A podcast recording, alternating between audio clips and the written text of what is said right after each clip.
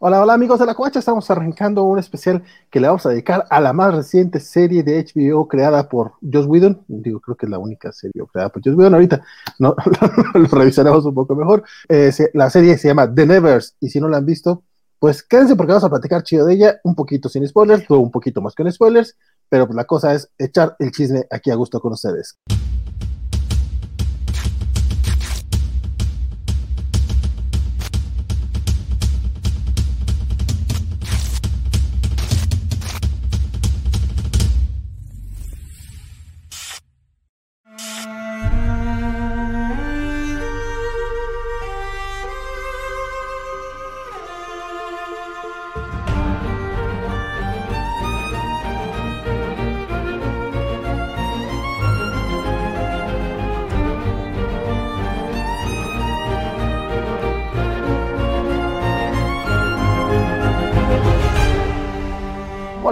Gente bonita y a la nota bonita que se conecta por acá. Mr. Max, estoy hablando de ti. Mi nombre es Valentín García. Y esta noche, para este programa tan especial, solamente podía ser una persona la que va a estar aquí para platicar al respecto. Y es que esa persona es la que estuvo diciendo: Y culero, no vamos a hablar de The Nevers. Y este es mi estimadísimo.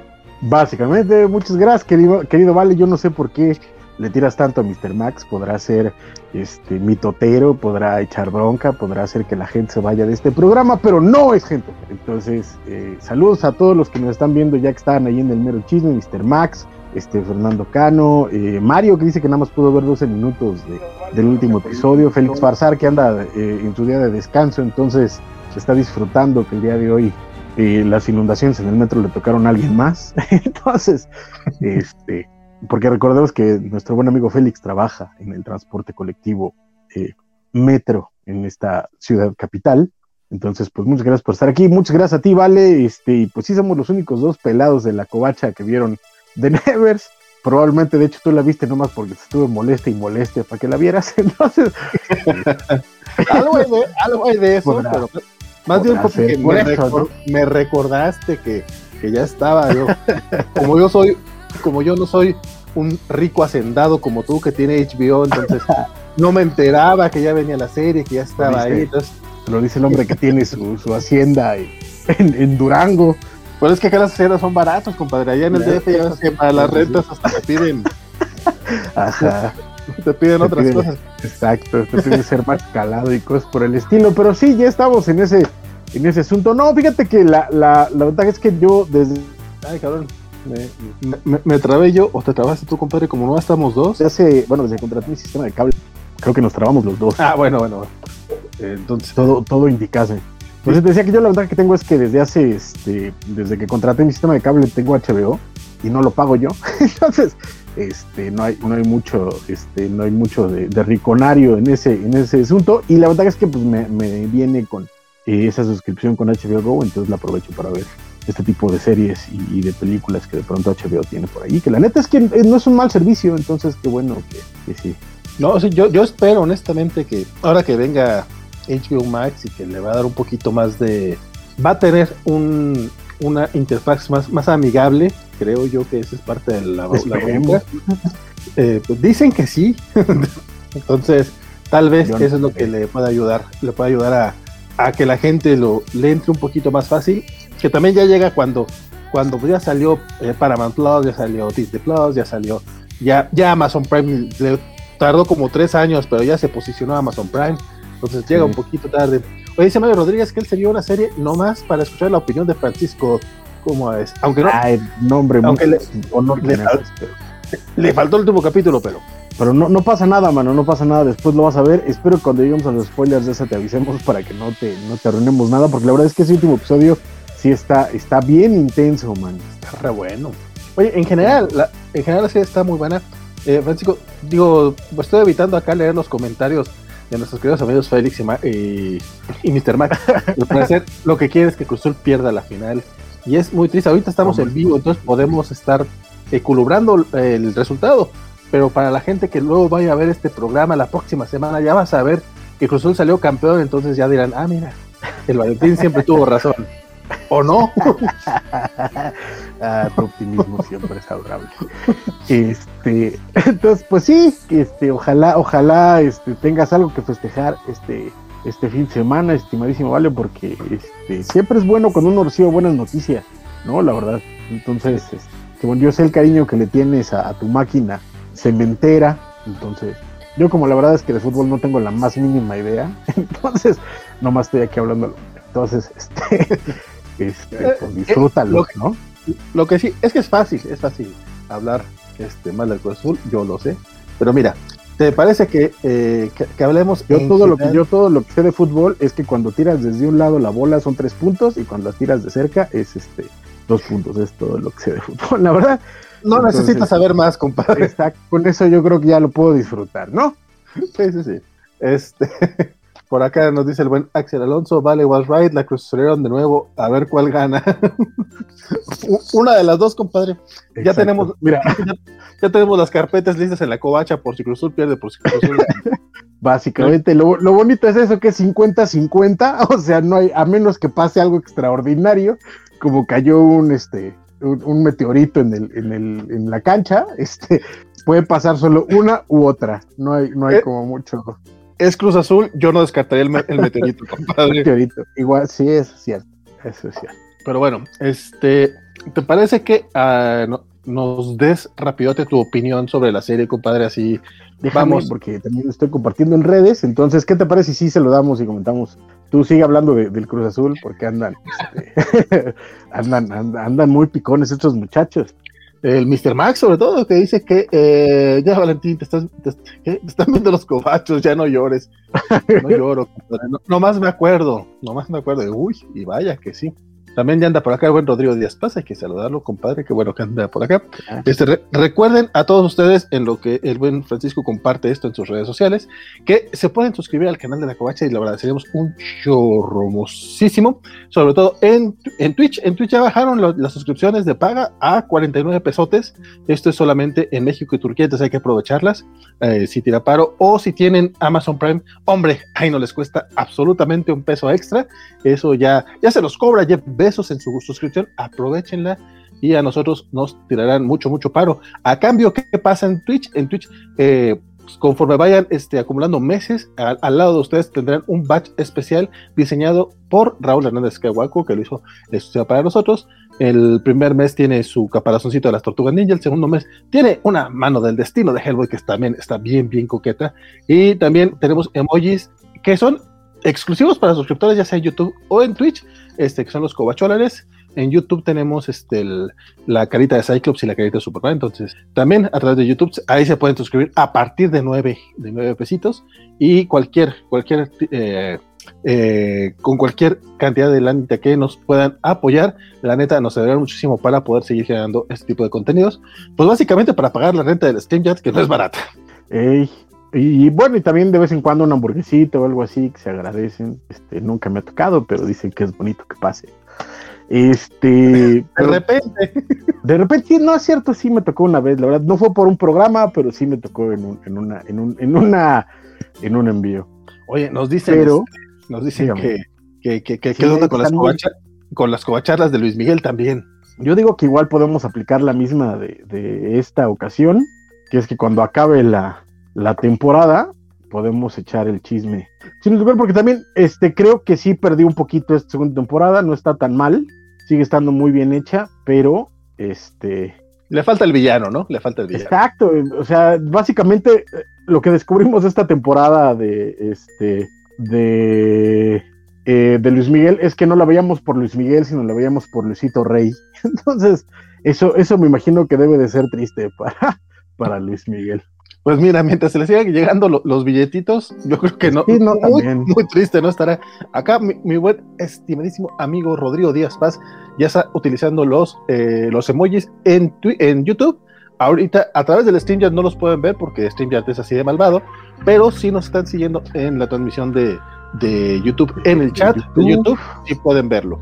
También tenemos a, Axel Alonso en Facebook. Nos falta ahí el Don Félix también ya usa, usa sus, sus bonitos emojis. Díganos si les gusta ese tipo de emojis o, nos inventamos otros, pues para que los usen y, y cotorren acá con nosotros. Ahora, ahora, sí, ahora sí. Ahora sí, exactamente. Pues a mí la verdad es que me gustó mucho la serie desde, pues desde que salió también admito que sí, por supuesto, tengo una, este, eh, una afinidad con el trabajo de Joss Whedon y la forma en la que él maneja sus metáforas. Pero a mí la serie me, me, gustó mucho desde el principio, el primer episodio me, me, prendió el anafre muchísimo y creo que fue de, de, de, menos a más incluso, a pesar de que el primer episodio es buenísimo, se fue subiendo y el último episodio la verdad es que me voló la cabeza. Creo que esta idea que muchos han definido como, como X-Men en, en, la era victoriana o X-Men eh, meets Downtown Abbey, eh, no, no, está tan equivocada, pero las vueltas que le da a la historia hacen lo suficientemente interesante eh, la idea y sobre todo explorar de una forma un poquito más directa la metáfora de X-Men, ¿no? Que es esta eh, idea de, las minorías con poderes, de, los menos eh, eh, favorecidos que de pronto tienen el poder y lo que eso puede reaccionar. toda la, ya lo hablaremos, hay toda una escena en el primer episodio donde puedes ver cómo el status quo reacciona ante el cambio y cómo eso crea olas en, toda la sociedad y eso se vuelve muy interesante en esta obra. Entonces, la verdad es que a mí me gusta mucho, creo que los personajes son muy, muy padres, e incluso hay varios personajes pequeñitos de los cuales me encantaría saber más y sé que en algún momento vamos a, ver sus historias. Eh, me, encantan los, el manejo de los diálogos, los actores, creo que la verdad todos están haciendo un gran trabajo. Eh, las dos protagonistas me parecen encantadoras. a pesar de, todo, porque además son como dos, dos caras muy diferentes de, una idea de, eh, liberación diferente, además para, para la época en la que está contada la historia. Entonces, me, gustó mucho. A ti, querido Íntimo Vale, ¿tú qué opinaste de, The Nevers? Fíjate que eh, como así como leo cómics o veo películas, también veo las series, no, no, no suelo enterarme absolutamente de nada previo, o sea, eh, te digo, tú me dijiste, ah, ya, empezó la serie esta de Joss Whedon. Ah, de la que se salió, sí. Ah, pues igual me la bajo a ver, a ver qué onda. No, no tenía mucha idea de, de, dónde iba. Creo que sí me dijiste tú ese, esa frase de Downton Abbey meets the X-Men, pero tampoco te creas que me quedó muy, muy, muy clavada. Entonces empiezo a verla sin, sin esperar ver este, las invenciones de, de la señorita Adair. Este, Adair. Adair, perdón, este, sin, sin esperar esta crítica nada sutil al tema, a, la lucha de clases y todavía aún más al estar en la era victoriana al tema pues del feminismo y de cómo, cómo literalmente vemos en pantalla este grupo de hombres blancos que son los que están tomando las decisiones. O sea, esa, esa escena que a lo mejor algunas personas la sentirán demasiado in your face, pues es que hacían las cosas en esos tiempos, compadre. No, de, ah, de, hecho, lo, peor es que así siguen siendo. O sea, la parte, la parte que a mí me parece brillante de The Nevers es que eh, la metáfora sigue siendo totalmente válida, las discusiones son iguales, la forma en la que estos hombres blancos eh, eh, privilegiados, cisgénero, hablan acerca de los desprotegidos, es como la gente hoy habla acerca de los desprotegidos. De hecho, hoy mismo este, por ahí surgió una, una columna en un periódico de, de, un cuate dándole consejos a los amigos empresarios de cómo hablar con sus empleados para las futuras elecciones, que básicamente te dice lo mismo que te están diciendo esas escenas de que estos cuates creen que los pobres no merecen eh, eh, ser tomados en cuenta ni siquiera como personas, ¿no? Entonces, eh, la, sigue siendo la, misma, la misma base y la misma discusión.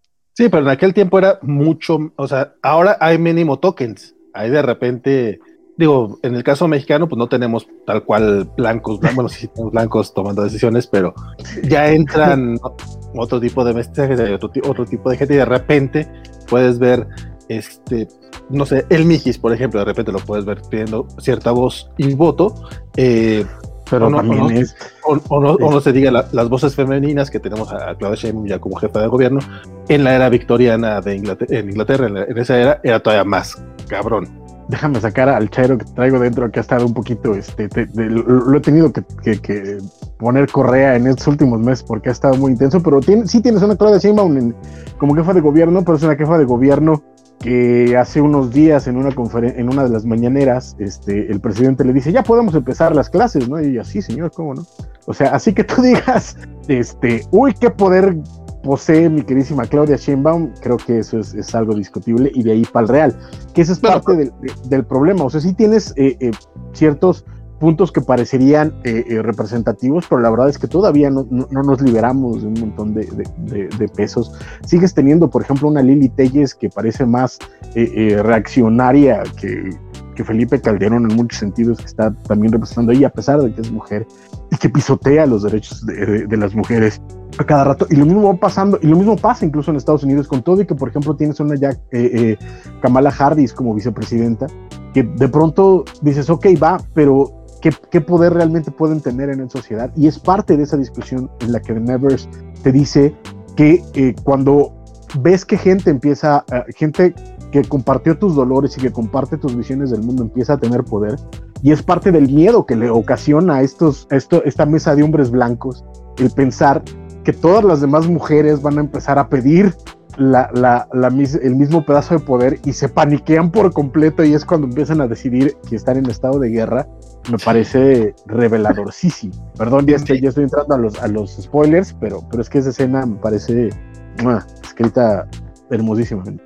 Es que justamente a eso es a lo que me refería yo, de que no es que, no es que las cosas hayan cambiado tanto, pero sí eh, el, la manera en la que se puede retratar y que se retrata en esta serie es todavía mucho más en tu cara. Y no es que esté mal, al contrario, es tan mal como, por ejemplo, está mal nivel Batman vs. Superman de Zack Snyder porque nos acaban de cambiar una Carleta Snyder y la quise, la quise. Ese, ese tío Burciaga que viene a poner el.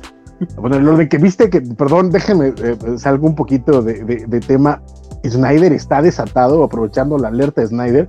Por ahí vi un encabezado de un artículo que dice que el hombre quiere este, hacer, eh, ¿qué era? Una, eh, creo que un musical y una porno, no sé qué diablo, esto así de, ¿qué diablos con eso? O sea, ¿de dónde está sacando sus opiniones que están saliendo ahorita? Y que creo que va a sacar una serie en Netflix donde te va a enseñar a hacer cine. O sea, ya, ya perdimos a Zack Snyder, ya Zack Snyder se cree la, la, segunda venida del señor, lo cual me, me, escandaliza por demás. Pues, pues sí, lo que pasa es que es el tipo de hombre blanco entitled que se cree que, que su opinión vale simplemente por ser, o sea, vale más, pues, que es que se atreva a decir cualquier reverenda tontería, porque va a tener los micrófonos. Exacto. básicamente es parte, es parte de la crítica. No digo, no es la única crítica que vemos en The Nevers, pero sí es, es parte de ella. Este, me preguntabas, este, mi opinión hace rato. Perdóname, sí. Sí, sí, sí. No, no, no. Eh, pues es que realmente voy más o menos a lo, que ya dijiste tú. O sea, la verdad es que la serie a mí sí me sorprendió. Eh, las, las, actuaciones me parecieron demasiado eh, muy naturales, muy, muy, muy bien dirigidas. Eh, los efectos especiales están pues nivel cine. Hay unos eh, hay unos clips llamados eh, Creating the Nevers, o algo así, o Making of the Nevers, una cosa así, bastante original el título, igual no me acuerdo, donde, donde ves este, cómo hicieron los, los, los, efectos especiales. La verdad es que está, es una chulada si pueden checar todo eso. Yo ahorita tengo, ya, ya me suscribí en Spotify al podcast, no he tenido chance de escucharlo, pero hay un podcast oficial de, de The Nevers donde pues, también hablan un poco de todo esto. Y creo que antes de entrarle al chisme y a, la, eh, a lo que tú creo que llamaría la carnita. A ver, dime. Déjame, nada más, que no, no sé si a ti te llamó, a mí yo desde la primera vez que vi el primer episodio y ahora que lo volví a ver para este especial, la música me pareció espectacular. Toda la secuencia de entrada del primer episodio, eh, eh, o sea, bueno, después de, que te explican cuando despierta eh, Amelia en el, en el piso y la ves a ella parándose, vistiéndose eh, con, con penance, haciendo sus cosas y limpiándose. Toda esa parte musical, esa suite, me encantó. Y el tema final me encanta. En general, creo que la música de esta serie me parece sobresaliente, que queda muy bien con el tono, que queda muy bien con los La verdad es que me gustó muchísimo la, parte musical. Y por supuesto que también los efectos y la producción y todo, pero pues, al final de cuentas estamos hablando de, de, un HBO, pero creo que la música le pone unos detalles muy, muy padres. Sí, yo lamentablemente no tuve oportunidad de ver este, todos los capítulos dos veces, este, apenas vi los primeros tres, eh, pero el, primer capítulo lo vi dos veces la primera vez, o sea, lo terminé de ver y, como me quedé con ciertas dudas, me, regresé y de repente te das cuenta de todos esos pequeños detalles, sobre todo yo que soy, soy muy... Mm, vamos, vamos a, a utilizar la frase, la frase de, de, una, de, un camarada, este, un espectador promedio en muchos aspectos, pues a fin de cuentas uno es más fan y no, no, es que yo sea escritor ni cineasta ni mucho menos, entonces de repente se me escapan dos que tres detalles y en una segunda vista te das cuenta de la, cómo te presentan a todos los personajes en, en esa pequeña primera escena, que son como, bueno, no, no, no es tan pequeña, son como unos cinco minutos creo, que yo no le puse tanta atención porque ni los conocía, me valían queso. Este, pero justo en este capítulo ya te presentaron a todos. Si te regresas nomás a ver esa, esa pequeña primera escena, te quedan claras muchas cosas, muchas intenciones. Es una, es una declaración de, de, dónde va la serie de una manera. Eh, aquí se la vamos a cromar a Joss Whedon definitivamente porque es que, es que ¿Qué, oyes? Y además, sí, si después de ver el sexto episodio te regresas a volver a ver el, a ver el primero, desde el primero hay un montón de pistas súper locas, ¿no? Hay, hay, eh, eh, por ahí un episodio, en el tercer episodio, donde se mencionan cosas que, que, te hacen ver como, como que en ese momento a mí me hizo como de, ¿what? Y después te explican por qué y es como de, o sea, está, está muy bien planeada, muy bien hecha. Yo la verdad es que no sé qué vayan a hacer después de este sexto episodio. Sé que están ya en producción, sé que están trabajando duro para, para seguir la serie, pero no sé a dónde van a llegar sin Joss Whedon, porque a mí lo que me queda claro es que Joss Whedon era el, el, alma, el corazón y la mente de este proyecto. Entonces, quién sabe qué vaya a pasar, pero estos seis episodios por lo menos se quedan en mi corazón porque están muy, muy, muy bien hechos. La verdad es que sí, y creo que sí termina, eh, termina muy redondo este primer arco de historia. Eh, ojalá, ojalá que lo puedan continuar en ese mismo nivel. Y antes de que se vaya a dormir, saludos a la adorada Lisa de Félix Farsar, que pues nos está. ¿Por qué, por qué la puede escucharnos, compadre? Nosotros estamos hablando, diciendo acá, hablando del gobierno y de cosas que no deberíamos en un programa de Bueno, no que no deberíamos, pero pero igual, este, Lisa. que ella, ella quiere la, cuídala, no, no, no le expongas estos contenidos, man. Pero igual un abrazo, Lisa. Este, espero descanses, sueña con los angelitos, o todavía mejor, sueña con cosas que a ti te gusten, te diviertan, te emocionen, y todavía más que cuando despiertes, esos sueños puedan seguir contigo todo el tiempo. Abrazo.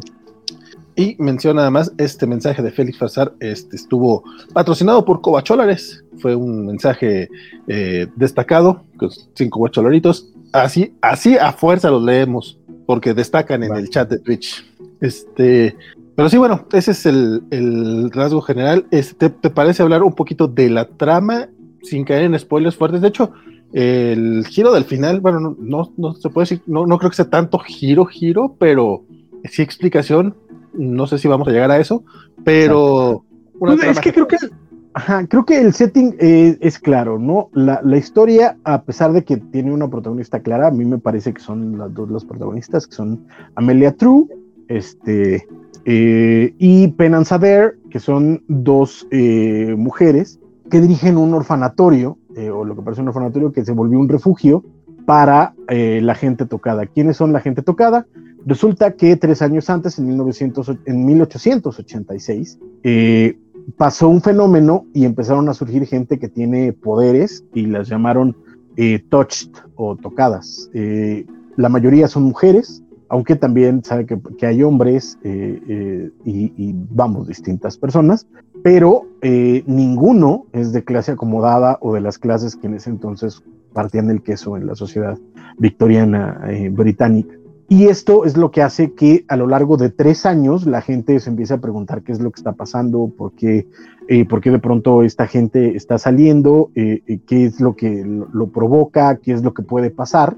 Y esto, por supuesto, hace que, pues bueno, sean juzgadas, sean perseguidas, sean cuestionadas y desata toda la, toda la aventura porque pues nadie sabe qué onda. Entonces, creo que esa sería como la, la primera la primera historia, pues porque, bueno, tienes a dos mujeres eh, eh, cuidando a otro montón más, de en su gran mayoría mujeres, en una sociedad profundamente machista, profundamente clasista, eh, que no, la, no les va a dar muchas puertas para, para, para conocerse o para ayudarse.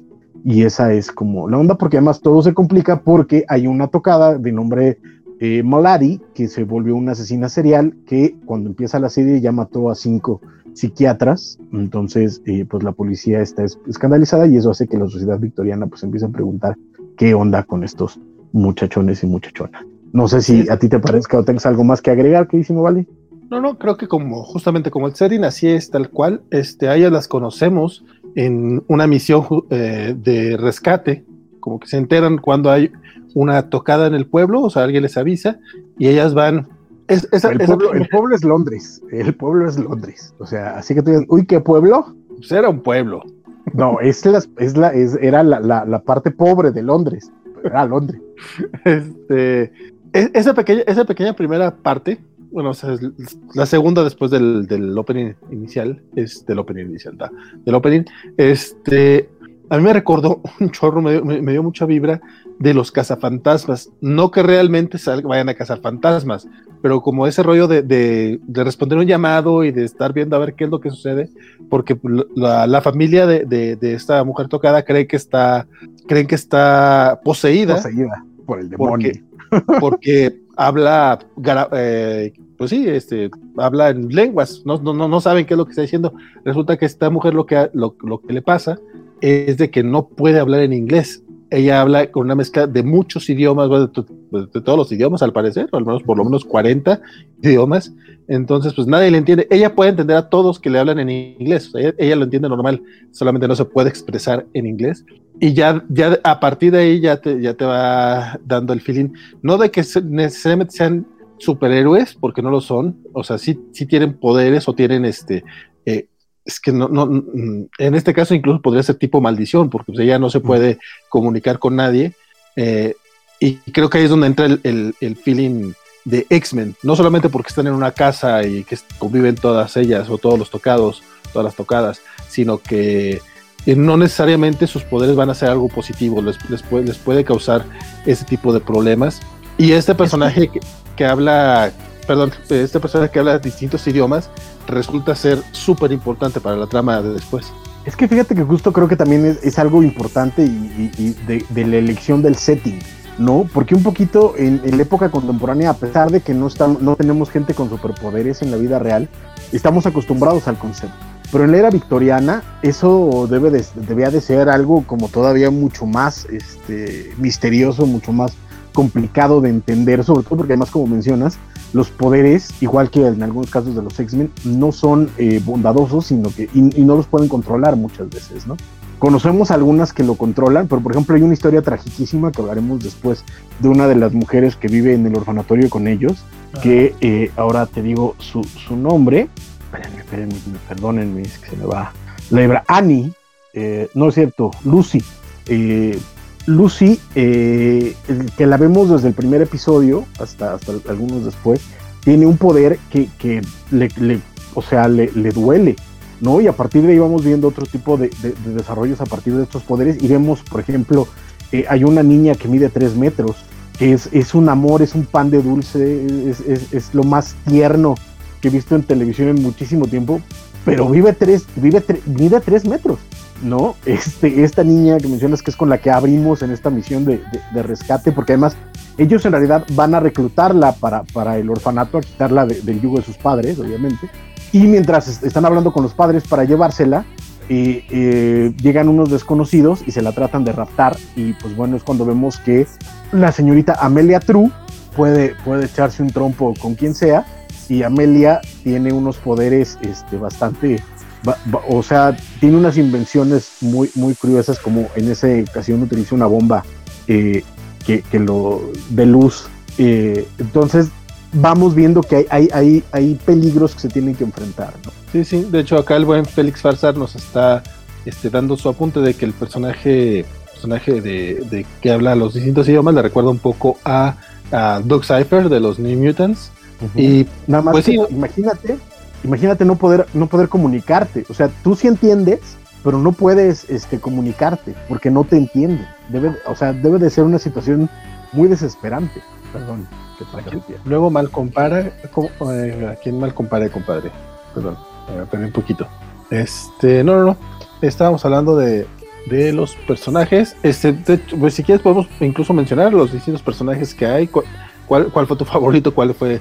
Eh, mencionabas la historia trágica de, eh, me, imagino que te referías a la persona, a la que, eh, que, que, tiene como, eh, como terremotos con las manos, ¿no? Que cualquier cosa que hace a la, a la, a la Gambit, este, lo que toca, lo, como que le inyecta energía cinética y hace que explote, ¿no? Ese es como su, su, su poder. Eh, el punto es que ella cuando descubrió su poder, que es, a mí me parece una de las historias más tristes de origen de un superhéroe que he leído en mi vida, o bueno, de, de un mutante, si se quiere ver así, fue cuando estaba sosteniendo a su, a su bebé. O sea, solo imaginarte la idea de que con tus manos, con todo el cariño de una madre que puede sostener a su bebé y su bebé explota, debe de haber sido lo más terrible que puede pasarle a, a, a esta mujer y, y esa es su, su, historia de origen. Tenemos a una chica que es india que este, cuando sopla, el, objeto al que le sopla lo vuelve, eh, lo vuelve de cristal. Eh, tienes a un chavo de color que tiene eh, espinas en los brazos, a la, a la Marrow, si se quiere. Este, de, nuevo tienes a esta niña de nuevo adorable que, mide tres metros. Tienes a, a, a, un doctor que con sus manos puede, puede curar las heridas o, cerrar heridas en la piel. Este, una que, que, presentan en el segundo episodio que a mí me encantó, que es una, una eh, eh, mujer robusta que se dedica a la prostitución y además adorable también. también encantadora. Este que llega buscando refugio al, al, orfanato porque este resulta que su poder es que la gente que está con ella cuando se altera le empieza a contar todo, o sea, no, no, no tiene frenos y le cuentan y le cuentan y le cuentan. Y al ser prostituta y tener una clientela además de gente de alto nivel, pues se entera de un montón de secretos que además a ella pues por su oficio, etcétera, etcétera, se le olvidan, pero la gente que se los contó obviamente no lo sabe. Entonces un día se entera que uno de sus clientes, mientras eh, eh, cuente, mientras lo están haciendo, este, le cuenta que la quiere matar, o sea, que la va a mandar a matar porque ya le contó demasiadas cosas y suelta a llorar por eso. Entonces, cuando ella llega a, pedir refugio, y en una escena además divertidísima con, con Amelia True, entonces ese son el tipo de cosas que tienen. Y hay, una chica, por ejemplo, que aparece en el segundo, en el segundo, este, eh, eh, en el segundo episodio, que cuando toca las cosas las hace levitar, eh, que a ella lamentablemente le pasan cosas muy feas después. Este, en fin, o sea, hay, hay gente con, con poderes extraños y otros un poquito más agradables. El de Amelia True, por ejemplo, es que puede, este, tiene flechazos o, o flechazos al futuro tiene como déjà vu, pero en lugar de cosas que sentiste que ya te pasaron, son cosas que le van a pasar. Exacto, y no tiene control sobre ellas, entonces nada más ve estos flashazos y es como de, pues qué tranza, ¿no? Este, no, no, no puede tampoco saber bien eh, cuánto tiempo, ni dónde es, ni nada, ¿no? A veces es muy, muy corto tiempo o a veces es como, como grande. Y Penance Adair, eh, su onda es que, eh, según cuentan, ella puede ver las energías eh, eléctricas y magnéticas en la Tierra, y a partir de eso puede visualizar cómo construir aparatos. Entonces, en, el, en, el, en la escena de entrada, cuando después de que rescatan a esta chica eh, que no puede hablar y, tienen esta pelea con estos seres y, estos seres los empiezan a perseguir en un carruaje. Además vemos que el, el, el chofer del carruaje es un robot que parece divertísimo y además saca un cochecito eléctrico súper bonito para, para escapar. Entonces, la neta es que está, está muy bien hecha, está muy imaginativa, muy bien diseñada y de nuevo los personajes se vuelven este, encantadores. Sí, no son entrañables, incluso, lo, incluso lo, los villanos, por eh, llamarles de alguna manera, el, el, rey mendigo, que aparte es este, se fue el nombre del Edgar Wright. De... No, no, no es Edgar Wright, no, es, el, el, el director. Este, sí, sí, es el actor de este de la trilogía del corneto, que no es este, que no es este el famoso. Que no, el que no es Pegg. Exactamente, ahorita, ahorita, ahorita te digo, era. Nick Frost. Eh, Nick Frost, ándale. El mendigo de Nick Frost, que, que es como este eh, Kingpin del bajo mundo, que tiene en control a muchos criminales y, y pues hace favores a cambio de lana, porque pues hay que, hay que vivir de algo. Eh, también él poco a poco, que, que el, la, la plática que tiene en el quinto capítulo con, con el otro cuate que también, eh, con, con, el que sí tiene lana, que, que, uh -huh. que dice, eh, esta frase que dice, ¿no? Es que a mí me siguen aunque no tenga dinero, es como lapidaria. Y el otro cuate, que es este, es de, es de los lords más, más mamalones, que también Lord tiene Martin. una... Yo le digo mamalón. Que también tiene una historia trágica, o sea, no es un villano de, pero trágica, Pero trágica según, ¿eh? Porque no sabemos exactamente qué, pasó, pero tiene un secreto ahí, ¿no? Eh, eh, y, tiene este rencor a, los tocados por, por algo, ¿no? Pero es un secreto que todavía no descubrimos del todo. Pero trágico yo no sé qué tanto, ¿eh? Nada más sí es, creo que más bien es un rollo de, de él y sus pero sabes que tiene algo que ver con lo de la hija. Sí, sí, claro, sí, sí, pero eh, ah, es, es, que esta parte no la explicamos y creo que sí, o sea, esto sí no estaría tan, tan mal. El, es la escena inicial de la que tanto hablamos, básicamente, primero vemos algo en el cielo del que empiezan a caer este, esporas o como nievecita y toca, y toca gente y vas viendo sus historias. Al final de ese primer capítulo te, das cuenta a qué, tipo, a qué personas fueron a las, que, a las que llegó a tocar y entre esas, y, y no todas sobrevivieron al toque algunas personas desarrollaron poderes, otras, todos olvidaron ese momento excepto una persona, que es justamente Maddie, y, la, hija de Lord, pues este, fallece. Pues de las que no sobreviven. Híjole, no sé, yo no sé, no sé, porque ahí, ahí para mí ese es el gran secreto y ya lo, llevaremos ahí. Este, en teoría, tanto la, mamá como la hija fallecen, entonces, pero llegaremos a, ese punto.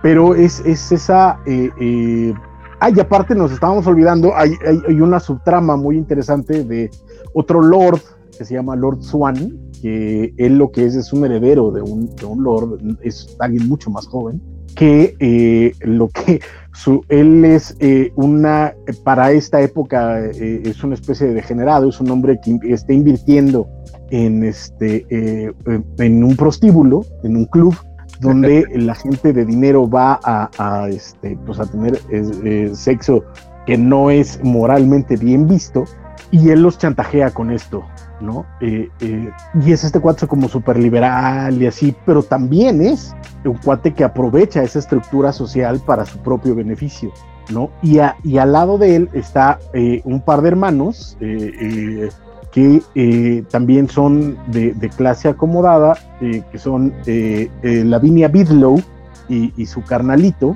que este, ella se supone que es la que está pagando por el orfanato y la que está este, ayudando como una causa social a estas tocadas y a Amelia True y a este y, a Penance y a todas ellas, entonces ella, ella queda como la, la, la mecenas de este grupo vulnerable y tiene a su hermano, que es este cuate como súper nervioso y súper tímido y que apenas puede con, con, su vida.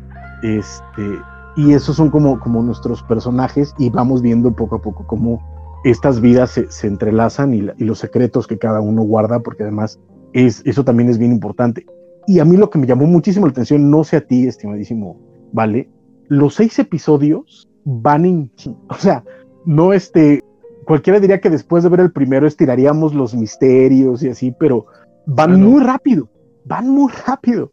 Entonces, se ve que tenía algo que contar, Guido, entonces por eso me preocupa, porque para la velocidad que llevan estos primeros seis episodios, es que tenía muchísimas cosas que O a lo mejor ya está acostumbrado a que le cancelen cosas y dijo, no, ahora no me quedo callado con nada, cabrón. Y sí, esa puede ser, esa puede ser otra opción, porque también sí, el pobre hombre le va mal, le va mal. No, sí, de hecho, estos, estos el sexto capítulo que termina por desenredar algunas de las cosas, digo, plantea otras preguntas, claro, pero, pero ya te responden, eh, pues, mucho sobre, sobre Amelia True, que ya nos te saca Félix Farsar, que tiene nombre, pues, compadre, tranquilo, este, porque, porque ese tipo de, ese tipo de, de piedritas, de, de, pistitas, te las dejan, creo que en el segundo o tercer capítulo, y tú dices, ah, cabrón, o sea, yo sí como mencionas, digo, no, no, lo había analizado hasta ahorita que lo mencionas, pero sí es cierto, o sea, en cualquier otra serie como que se dan su tiempo, sobre todo porque es una serie que tengo entendido estaba está programada para 12 episodios. Y estaba programada para 10, aumentaron 2. Ok, después de la salida de Whedon. Creo que en, ese proceso fue cuando dijeron vamos a meterle otros dos más. Ok, porque estos primeros seis episodios, lo mencioné hace rato, es como un arco argumental, o sea, yo realmente lo, lo pensé en, lenguaje cómic. Entonces yo lo veo como, aquí cerró mi primer TPB y vienen otros seis episodios de, mi segundo volumen.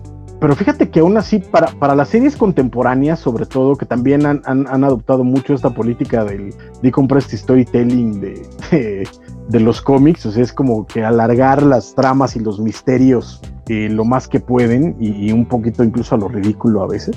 Este, aquí se fue como en, en o sea, de nuevo, te plantearon a la mala en el primer episodio y en el segundo ya tienes un gran enfrentamiento con ella y para el cuarto ya la arrestaron. Entonces, es como, que se va en, chinga todo, y al fin, y en el sexto te explica el, misterio de alguna forma.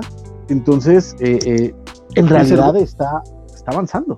Dice el buen Luis Juárez, que nos está viendo a través de Facebook, dice, las dos los dos principales me recordaron a Sky y a Simmons de Agents of S.H.I.E.L.D. Eh, por aquello del, de una más nerd y otra más este de acción, ¿será, don Luis? No, pero no sé. A mí, por ejemplo, eso también es algo que me, gusta mucho, que es la diferencia de personalidades entre, entre las dos, porque eh, eh, creo que diferencia de, Dime, dime, compadre. No, no, no. Es que hablando de Sky hicimos, recordemos que Sky empieza primero como, como este, como eh, como hacker, como alguien más intelectual, no tanto en fuerza física, y es a lo largo de la serie, conforme ella empieza a volverse una este, peleadora, pero en los primeros episodios ella no podía agarrar un arma porque venía de otro, de otro esquema. Y Simmons, eh, eh, o Fitzsimmons, que es la pareja, los dos eran súper... Mientras que aquí eh, la, la, diferencia está en que, mientras que la señorita Amelia True, la, la, viuda, Amelia True porque es viuda, este, quiere resolver todo con peleas, este, la señorita, la, señorita que dice señorita Adair, a cada rato está diciendo de aquí no vamos a golpear a nadie, o sea, no solo ni siquiera es vamos a matar, no es no vamos a golpear a nadie, o sea, la violencia no está tolerada aquí, ¿no? Que en esta secuencia de tal, cuando están llegando a la casa de la, de la, de la chica que habla, que habla lenguas, es lo que le dice el señorita eh, Adair, le dice, eh, espero que esta vez no, no, este, no, no, no recurramos a la violencia como en la última ocasión. Y tú le dices, pues es que nos recibieron con escopetas. Sí, eso ya me han dicho antes. Siempre que nos reciben con escopetas, ¿no? Pero eso es como parte de, la dinámica, ¿no?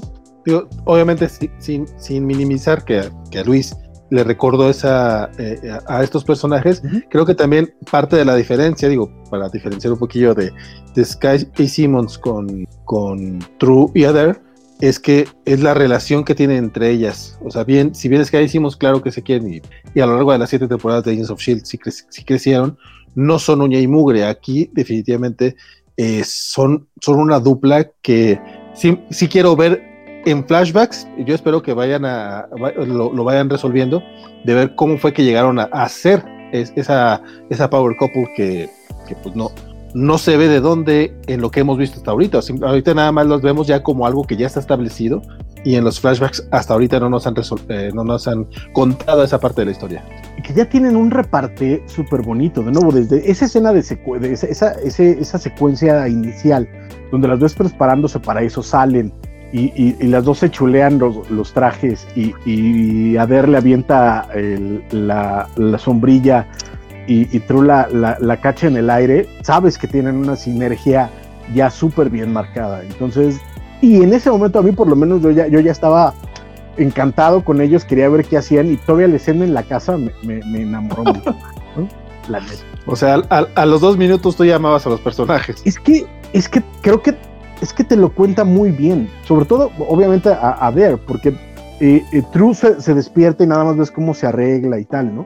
Pero queda claro que, tiene esta, este, este peso particular, sobre todo por lo que vimos antes. O sea, eh, la secuencia de entrada se divide en dos. Lo que pasa en 1886, que es cuando cae, caen estas esporas, y corte a tres años después, cuando Amelia despierta en el orfelinato y ves a, True y a Dare haciendo cada una de sus cosas, pero a Dare ya la ves como eh, tapándose, virtiendo este metal fundido, este, arreglando eh, cosas eléctricas, incluso es que son pequeños detallitos que a mí por lo menos me encantaron, me mucho el personaje. O sea, de pronto nada más ves como ya dice, uy, es bien tarde porque tiene su reloj digital en, en una parte con, con bulbos además este, y dice, oye, es bien tarde, y, le, hace, ay, como que apesto, y ves como que se va a bañar y cosas así, o sea, se vuelve muy, en la, en la cotidianidad de la secuencia, a mí me, me dijo mucho los personajes, y a mí me encantaron. desde, o sea, en esa, en esa secuencia nada más como fue de, oye, está chido este rollo, y ya cuando ves la dinámica y los empiezas a ver, dices, es que esto, esto pinta bien porque tiene estos dos personajes que son súper encantadores. Ya para cuando sacó el, el, cochecito y van en el coche y tal, yo ya estaba, yo ya estaba a bordo de la serie, pero por completo. No sé, tu, tu caso. Fíjate que no, a mí me, me costó un poquito más no de que me costara, no es de que, vamos, nuevamente, no es, no, es, que estuviera viendo la Liga de la Justicia de Snyder o algo por el estilo. Ahorita no hubo una alerta de Snyder, pero la, la, pongo en la mesa porque siempre es bonito tirarle ahí. Este, yo creo que cuando me atrapó fue justamente el momento en el que saquen el carro, porque van, van en este coraje y de repente es como, como un bólido, o sea, que, que, sale del carruaje después de casi casi como Batman cuando lo, atacan y, en, en Teen Go, que lo, que lo atacan y luego saca un, la moto y lo saca la patineta y lo saca Alfred corriendo. El patín. Entonces, así, me, así se figuró esta escena me pareció muy, muy divertido y, y, saca de pedo porque obviamente los carros automáticos a los no, los carros sin los que eran carruajes, porque sí menciona, ¿no? Creo que ahorita no hay tantos, pues es que eran raros en ese tiempo, si te, te empiezas a sacar un poquito de balance. Yo no, yo no me fijé en el, en el reloj digital, por ejemplo. Pero además están, tengo que volverla a ver, tengo que volver a ver la serie. Es que más están, están platicando y te queda claro, es que es un prototipo y no importa, o sea, sácalo ahorita, la dinámica que tienen eh, durante la persecución de que las dos están como nerviosas y, tal, y pero tienen que mostrar seguras para la chavita y después sacan el carrito. Y eh, de nuevo, estos chistecitos estupiditos, ¿no? Pero que sabes que son marca, marca Whedon, que van en el coche, eh, eh, o sea, ya, ya lo sacaron, están, están huyendo, y ella pregunta, ¿y de qué lado manejo?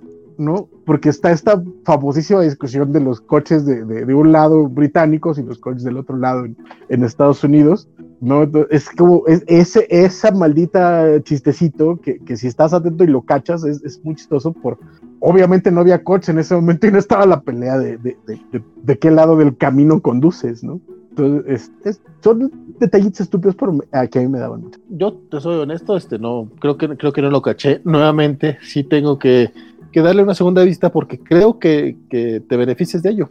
O sea, ya en el caso del primer capítulo será la tercera vista. ¿Recordarás, por ejemplo, cuando alguna vez platicábamos de, de, Buffy y tú me contaste que hasta una segunda vez o algo así que viste el, el piloto? Que hay un chiste de dos chavitas caminando en, en este, en, en, los vestidores. y una de ellas le dice a la otra, además la nueva se llama Buffy, ¿qué clase de nombre estúpido es ese? Y sale, y sale otro y le dice, hola, este, ¿qué? O, oh, oh, oh, no sé, Capadocia o algo así. es, es, un chistecito estúpido que si no lo, no lo cachas no pasa nada, pero es un chistecito que está ahí y que si lo cachas es muy divertido.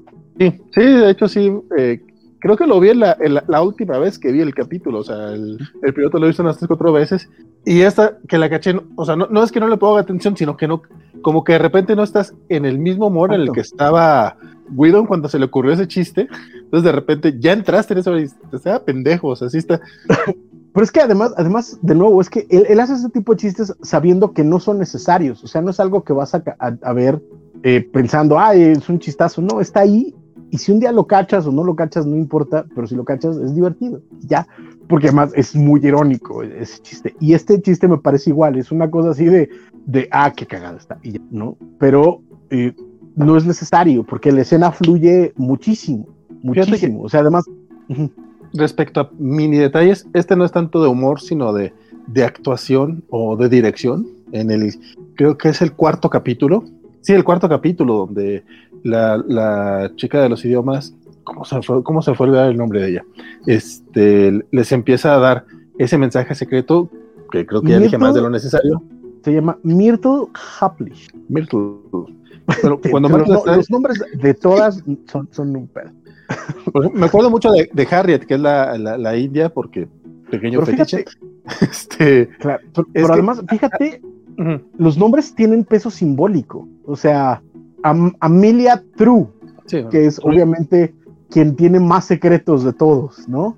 Eh, Penance Adair, que Penance es penitencia, ¿no? O sea, es, es como súper amable, súper ligera, pero seguro trae algo, algo detrás de esto, ¿no? Eh, eh, otro personaje que, se, que aparece después este, se llama Mary Brightburn.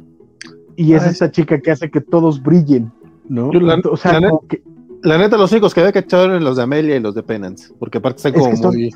obvios hasta cierto punto, pero, pero tienen su encanto. O sea, no son hombres a lo baboso, pues. Pero de ahí si te agarras eh, el grueso, todos tienen algún, alguna, algún jueguito. Bueno, la, la, la, mujer prostituta se llama Desiree. Ajá. ese puede ser su nombre de trabajo, entonces no sabría decirte. No, porque después le pone apellido. después, o sea, pero dice que nada más va, este, como Beyoncé nada más va por su nombre artístico. este, no, pero te decía, ese, ese momentito cuando, cuando revelan algo, hay un pequeño comentario que hace justamente Harriet, o ¿es Harriet o Henrietta? Ah, bueno, este, la India, y la voltea, la voltea a ver justamente Penance, hace una cara así muy de, es una, es una sonrisa falsa, como muy rápida, y es un mini, que, que, es como comunicación entre ellas fuera de, no es donde está el foco de la, de la atención de, de la escena, pero sí está lleno de ese tipo de, repito, lo de la dirección, ¿no? Y, a eso me refiero cuando digo que está muy natural la, la, serie en general, porque como esa hay un chorro de, detalles. hay una... La, escena de la ejecución con todos los extras, que ni son tantos, por cierto.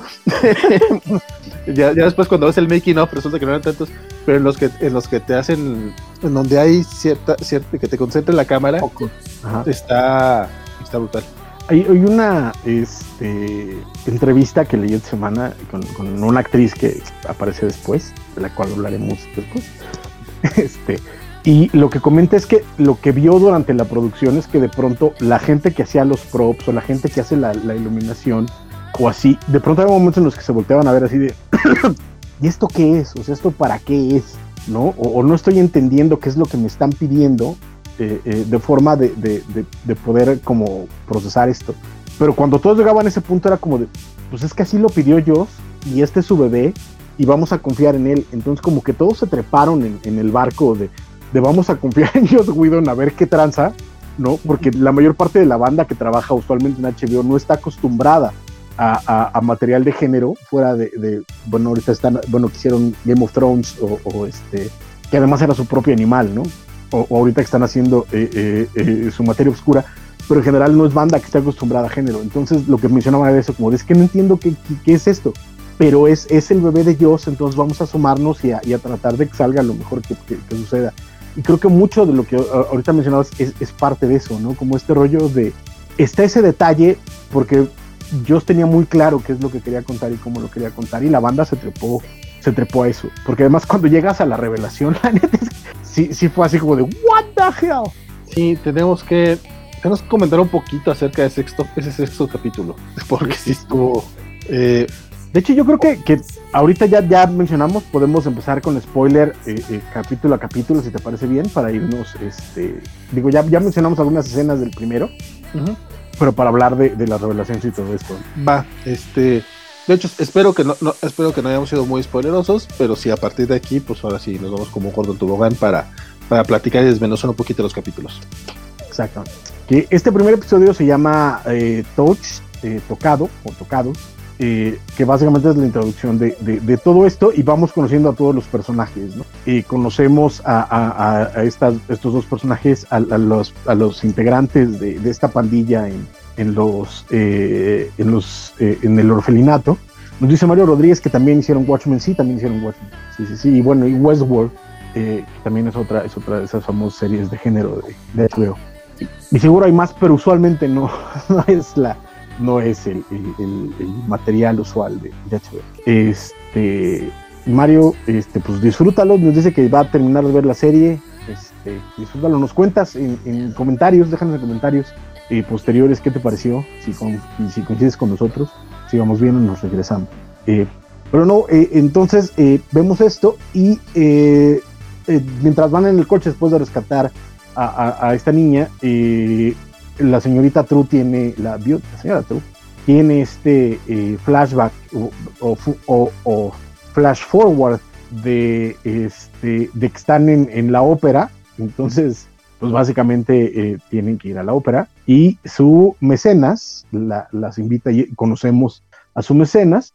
Y es donde vemos esta escena de la que cual hemos comentado tanto Vale como yo, que es esta la Cámara de los Lores, de los Lords, donde eh, vemos a quienes eh, realmente parten el queso en, la Londres, en, Gran Bretaña, decidiendo cuál va a ser la postura oficial del gobierno, del primer ministro británico acerca de, esta nueva gente con poderes. Y, se da toda esta discusión en el cual el, villano de la pieza, digámoslo así, Lord Massen, eh, expone que están en guerra, que, Inglaterra está en guerra con un enemigo que no conocen, que no, este, que no saben quién es, pero que los está atacando a partir de sus mujeres. Entonces, este, ¿y cómo lo está atacando a partir de sus mujeres? Pues dándoles poder a sus mujeres. Y además, muy preocupado porque dice que además no hay nadie de buena familia y de, y de buen eh, nivel que tenga poderes. Se lo están dando a gente que no debería tenerlos y eso a nosotros nos, nos pone en, en, riesgo de que el resto del, del, del pópulo quiera exigir derechos que obviamente no les queremos dar. ¿no? Porque, este, oye, al, rato van a querer que votar o tener sueldos dignos. exacto. Tener días de descanso que se creen malditos plebeyos. Hay dos ellos. Exacto. Entonces ves como todos ellos los va convenciendo para que. Eh, eh, entonces tenían este, este botecito que si lo ponían en color rojo significaba que estaban en estado de alerta. Entonces ves como todos, conforme les va contando todas las posibilidades de que pues, la maldita plebe y las mujeres se les rebelen, se empiezan a preocupar y terminan todos en, estado de emergencia, de acuerdo, por, por, por esto, por, por estas personas que tienen poderes, ¿no? Sí, sí, sí, básicamente. Perdón, estoy Sigue, sigue, sigue. Ah, no te nos mueras. No, no escupas los pulmones, vale. Aguántalo, aguántalo. Este, y de ahí, pues bueno, vemos cómo se van preparando para, para, para esta, este, eh, para ir a, la, ópera. Conocemos al doctor que, hace estas reparaciones, que además es un hombre de color, es un hombre negro. Este, y pues van a la, a la ópera y ahí, este, ay, conocemos también a Lord Swan, este, que lo vemos amanecer después de, un trío con una muchacha y un muchachón. Y vemos que pues, su plan es eh, eh, abrir un, un, club, un prostíbulo, donde eh, va a ofrecer servicios de personas tocadas.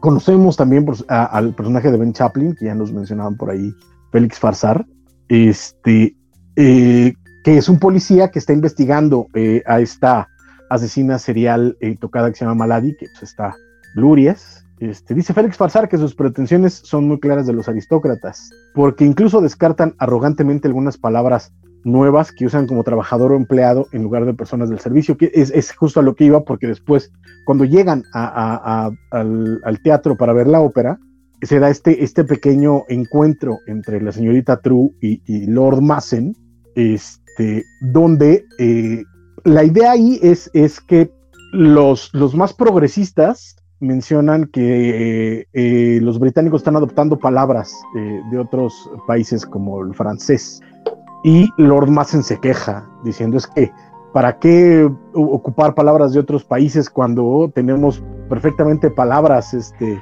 eh, sajonas para describir lo mismo? Por ejemplo, este rollo de decir employee en vez de the employed, ¿no?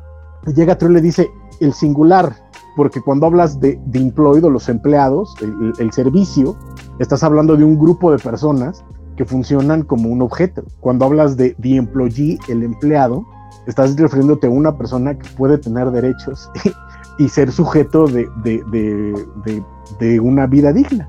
y esto obviamente...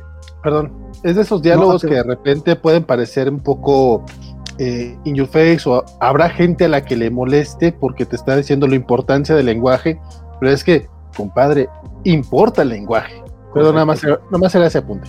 No, pero además, a mí lo que me queda claro es eso. O sea, a final de cuentas, creo que uno de los graves problemas que tenemos hoy en día, y sobre todo en redes sociales, es ya ni siquiera voy a hablar de, derecha o de izquierda, sino de, em, reaccionarios. O sea, esta, esta, el grueso de la banda, por ejemplo, los que se quejan de la generación de cristal, los que se quejan del lenguaje inclusivo, los que se quejan de la educación eh, eh, de género, de la educación sexual, de del derecho a decidir, es gente que ni siquiera entiende la, idea de, una política de derecha, simplemente son reaccionarios. son gente que no quiere que la vida que conocieron, a pesar de que la vida que conocieron no era buena para un montón de gente, no quiere que esa vida cambie. Y eso es lo que reflejan ese, tipo de escenas y que refleja la serie y que creo que es un problema que tenemos hoy en día gravísimo, porque hay un montón de banda que ya en cara a cara dicen es que yo no estoy en contra de los, de los derechos de nadie.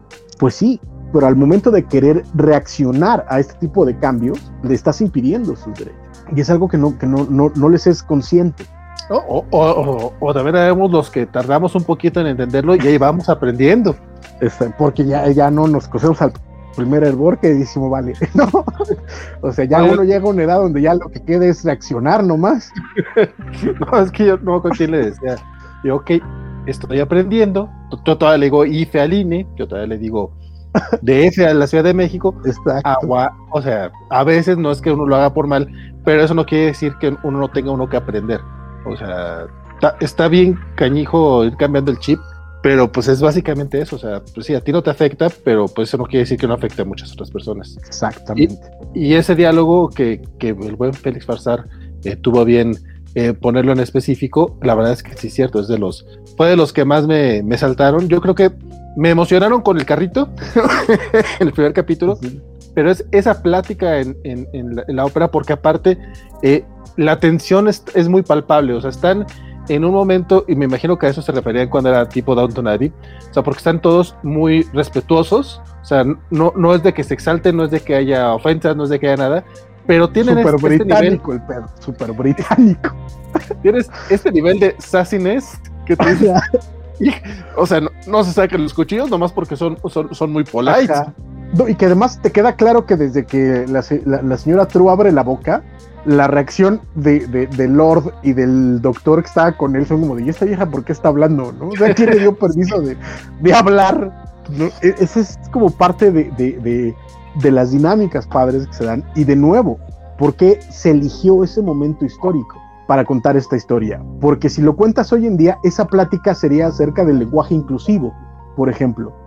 Y podrías tener mucha más reacción en contra porque eso es lo que se dedica la, la reacción, los reaccionarios a, a, vomitar en contra. Mientras que lo pones en esa época con temas o con términos o con palabras o con el uso de un lenguaje que ya ahora es aceptado, queda mucho más clara la, la, idea de que al final del día los malos de la serie son los que están atrapados en su futuro, en, en, en su pasado, son los que están atrapados en sus, en sus usos y costumbres, son la reacción, mientras que los buenos los, los tocados son el futuro, son los que quieren el cambio, los que están cambiando.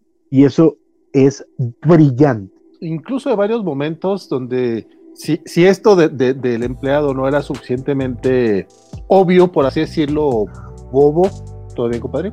Pero, pero, pero, vengo. Este, si bien esto del empleado no era lo suficientemente claro, pues, para, para ponerlo así en, en perspectiva, también manejan mucho el tema de, la electricidad, de cómo ven malo que llegue la electricidad, de que esto, esto nos va a hacer daño y no sé qué. Exacto. tienen radiación y son los cambios que lo están provocando. como, sí. es Miguel Bosé, güey. Miguel Bosé. Sí, no, tal cual.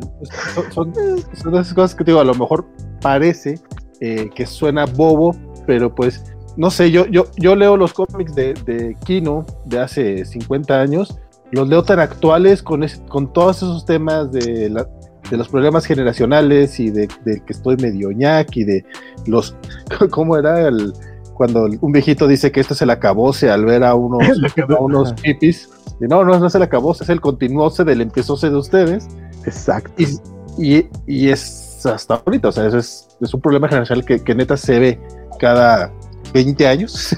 Entonces, bueno, cada 20, cada 10, cada que le toca a alguien. Pero, pero que además creo que sí hay, hay cierto, ciertos momentos históricos donde queda claro. O sea, al final del día, de nuevo, es 1899 y 1899 porque es el pleno auge de la revolución industrial, es el pleno auge del futuro que nosotros conocemos. Entonces, cuando tienes este tipo de diálogos acerca de cosas que hoy damos por sentados, como son los derechos laborales, como son el voto femenino, bueno, y, y, eso de los derechos laborales, mira que batallan para, digo, no, si tú, yo, yo, yo, no te, yo no tengo prestaciones laborales, sé que existen, sé que mucha gente sí las disfruta, pero pues... Hubo, hasta quien ya cobró el, reparto de utilidades y se anda quejando. ¿En serio? Yo, bueno, pues, pero, antes, antes cobraron. Exacto, pero es que esa, es la onda, son cosas que hoy dices, pues mira, ahí están, pero que en ese entonces eran, era el, abuso de la clase poderosa contra el, eh, lo que los, los eh, más marxistas de la historia llaman el proletariado, era muchísimo más claro. Y, era un abuso eh, a todas luces descomunal, ¿no? Pero cuando lo representas allá, dices, ah, claro, por eso ya superamos lo que pasó entonces, por eso ya no estamos en ese lugar, por eso ya somos mejores que ellos. Pero lo que te está tratando de representar es que a final de cuentas somos mejores porque los que venían empujando para el futuro, los que venían empujando el progresismo, lucharon contra eso, se enfrentaron contra eso. Para que cuando tú te veas a querer decirle a alguien, es que, ¿sabes qué? Decir, decir maricón es mi derecho, tengas que enfrentarte a la dura realidad de que las cosas no son así, porque tú al querer ejercer ese, tipo de, violencia le estás negando a alguien más sus derechos, que no es un juego negar derechos.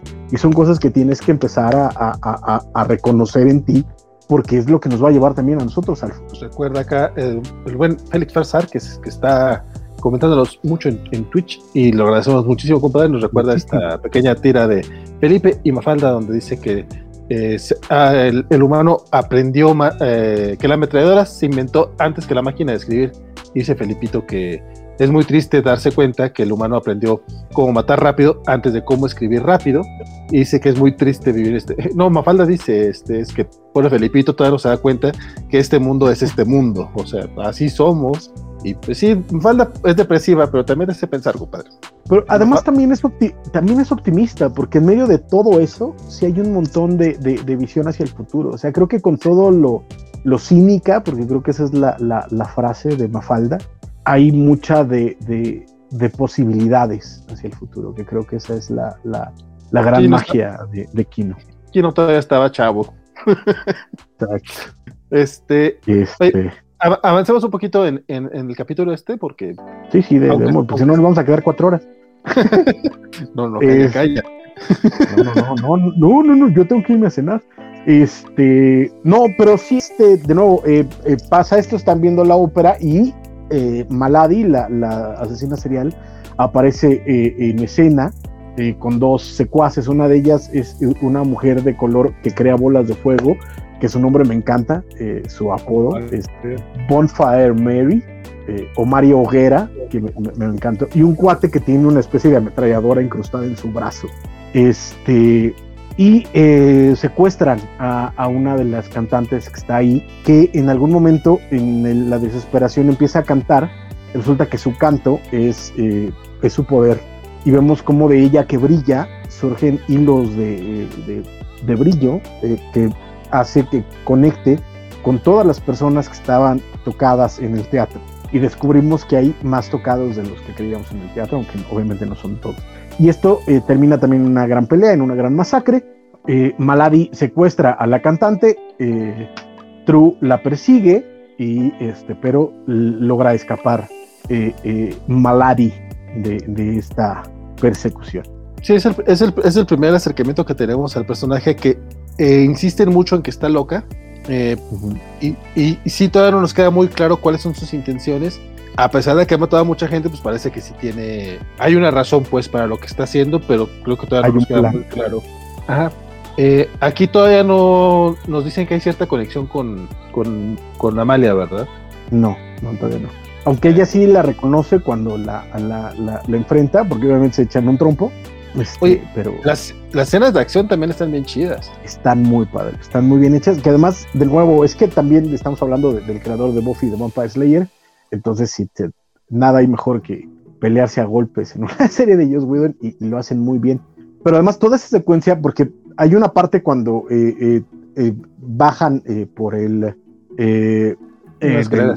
por las escaleras y para alcanzarlos, Amelia se avienta por en medio de las escaleras y utiliza el, vestido súper elegante para detener su caída, está preciosa, eh, las peleas están muy padres y, en general está muy bien, pero a mí lo que me llama la atención es que vemos un momentito de un doctor que eh, eh, tiene a, uno de los cuates que los atacó al principio del episodio, que tiene la cara deformada además, este, diciendo, hablando del toque, que al final de cuentas les llaman tocados porque eh, que Dios los tocó, que es el toque divino lo que los dio, y que él lo que quiere hacer es encontrar exactamente en dónde los tocó. Y vemos cómo le abre el cráneo a este cuate y lo empieza a torturar, y entonces eso ya nos abre otra puerta para otro villano. Sí, sí, sí. Nos recuerda Félix Farsar que, que Mary Brighton, que es esta eh, cantante, cantante. cantante que nada más pueden escuchar los tocados, es ex del de, el detective que interpreta Ben Chaplin.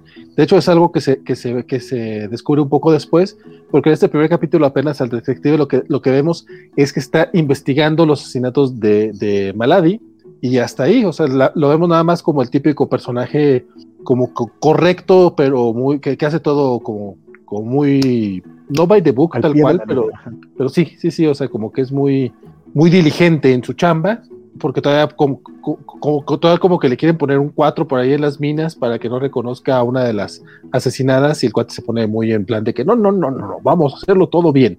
Ya después en el segundo capítulo es cuando te cuentan un poco la historia de que uh -huh. eh, lo deja eh, su prometida. Antes de, antes es cuando de, llega, antes... que es cuando llega Desiree. Sí, justamente. En, es el capítulo donde llega Desiree y, y que está Amalia True lo que pa, para probar que Desiree, la, la, prostituta que escucha las verdades, bueno, que hace que la gente hable sus verdades, se lo lleva, se la lleva a la estación y aparte, en ese ratito que está ahí, consiguen que como cinco confesiones de la nada y todo. Muy, muy divertido ese está, momento.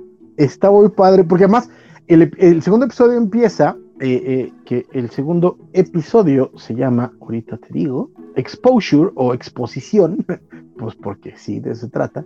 El episodio abre cuando este policía llega y hace una redada al, al orfelinato.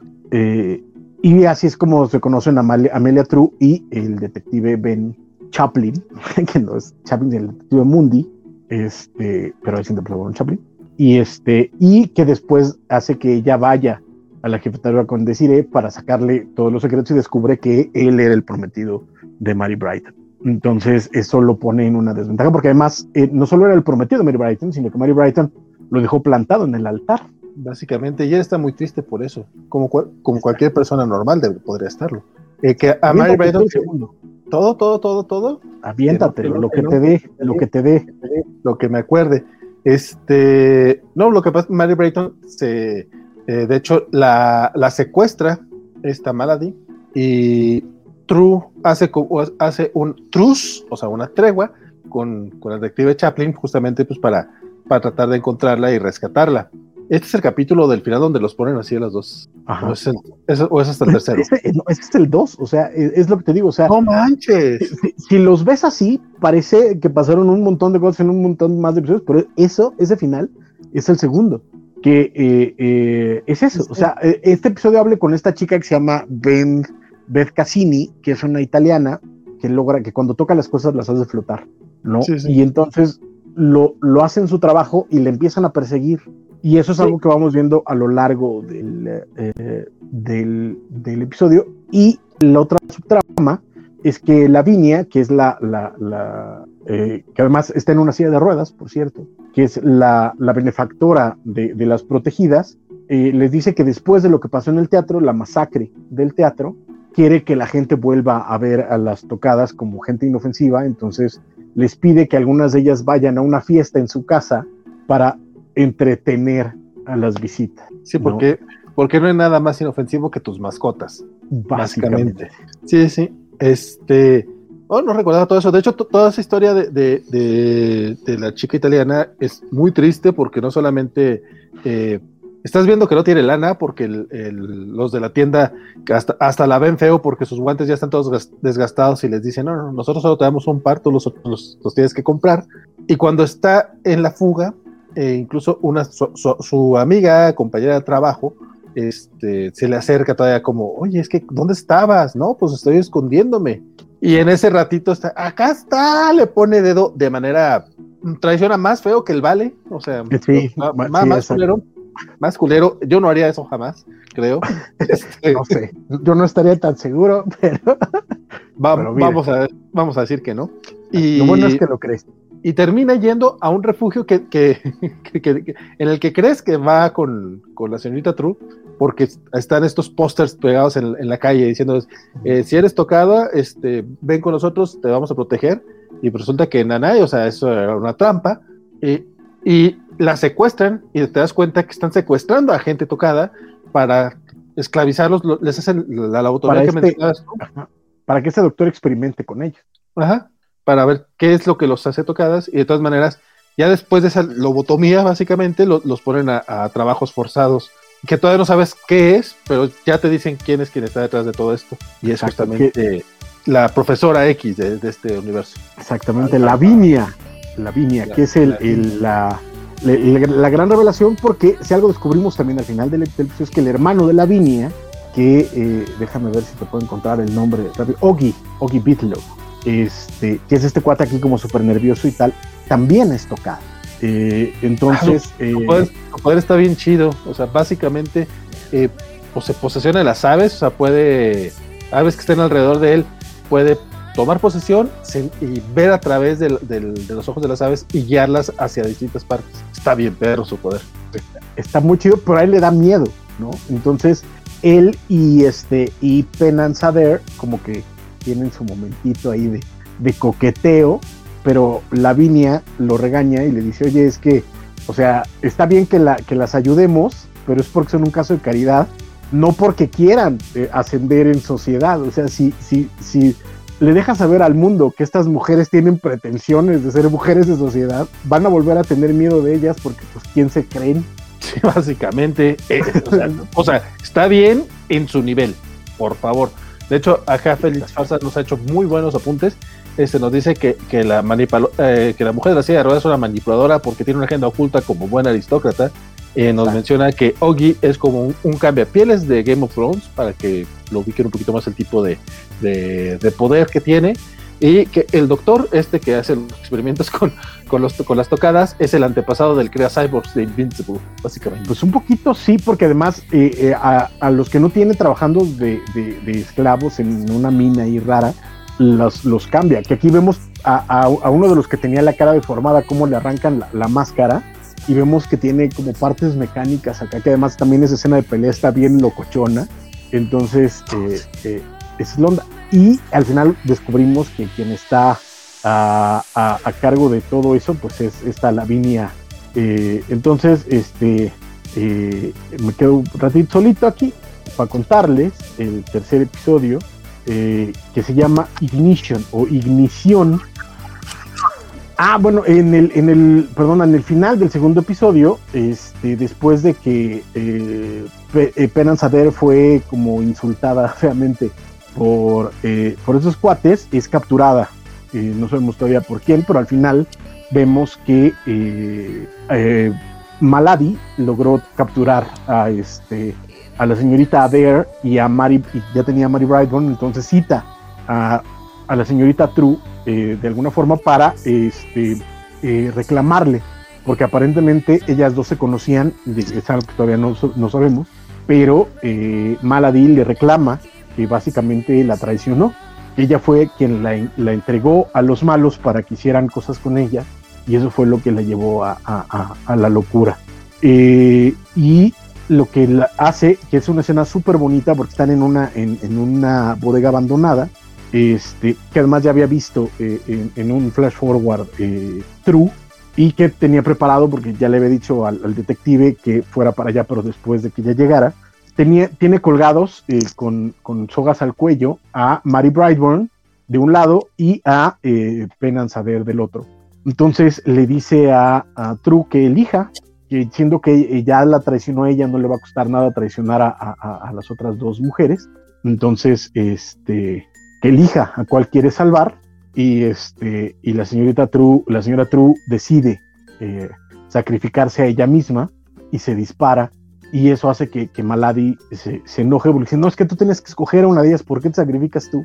Y eso ya es cuando llegan los policías, logran salvar a, estas dos mujeres y terminan ya en el orfanato eh, con Mary Brightburn eh, ahí y este y pues bueno, ese es como el final de nuestro segundo episodio y ya para el tercero parte de la idea que, eh, quieren eh, hacer es llamar a todos los tocados a partir de la canción de Mary Brightburn y reclutarlos a todos, incluso a, Bonfire Annie, Annie Hoguera, para, este, para hacer un frente común, porque pues bueno, los tocados ya saben que están siendo este, atacados por, por varios lados. Y eh, para esto, este, además de una escena muy bonita de pelea al inicio, y donde además este, Mari, eh, la señorita Adair y, la señora True se ponen pachecas. es cierto. por un de opio que está muy divertida. Este, eh, lo que hace este, la señorita Adair es un amplificador para que la canción de Mari se escuche en todo Londres y los tocados lleguen al, orfanato. Porque... Eh, no, no, no, iba a hacer nada más el pequeño apunte de que hasta hacen el chiste, ¿no? De que, ¿cómo, cómo le llamarías? Pues es que amplifica.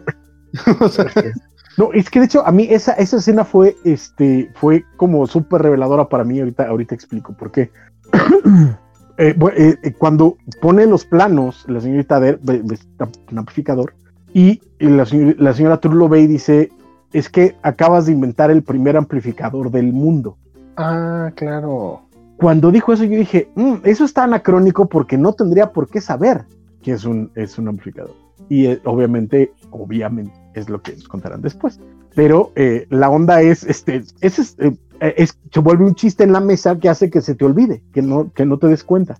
Pero si salta y, después obviamente eso se, paga, porque lo que descubren posteriormente es que están estos, estos flyers que invita a la gente tocada a ir para protegerse con el nombre de, la señora True y del orfanato, y cuando van a este lugar descubren que es este lugar donde las están secuestrando, y en una escena bien intensa, secuestran a la encargada de este lugar donde, donde secuestran a los tocados para interrogarla, y la escena de interrogación es fuertísima, porque utilizan el poder de decir, eh, para que esta señora les cuente todo y termina contándoles cómo mató a su hija, que su hija era tocada. Entonces, está bien, está bien intenso. Sí, porque de repente como que quiere sentir un poco de empatía por la mujer, pero, pero no, o sea, es que está, eh, pues está a un nivel también de, este, de estos padres que odian a sus hijos eh, que no son heterosexuales, que no son, sí, o sea, que tú dices, o sea, si te, si te enteras de este tipo de, noticias en la vida real, pues, y no puedes empatizar realmente. O sea, quieres, quieres entenderla porque lo estás viendo desde su punto de vista, pues, pero pues estás, mal, pues. Sí, es, está súper fuerte, súper fuerte, porque además ella cuenta que el poder de su hija era convertirlo todo en agua y la mata ahogándola estando embarazada. O sea, el relato y la forma en la que te lo cuentan en medio de gente tocada, eh, eh, o sea, sí te, a mí, me, a mí, me puso mal la Netflix, ¿no? Sí, sí. Este, sí, no, no, estuvo, no estuvo padre, la verdad. Pero, lo, había, olvidado hasta ahorita que lo, mencionaste, fíjate. Es que está, está intenso. Son las, cosas que, había bloqueado un poquito. Sí, pero creo que está bien narrada además, está muy bien hecha.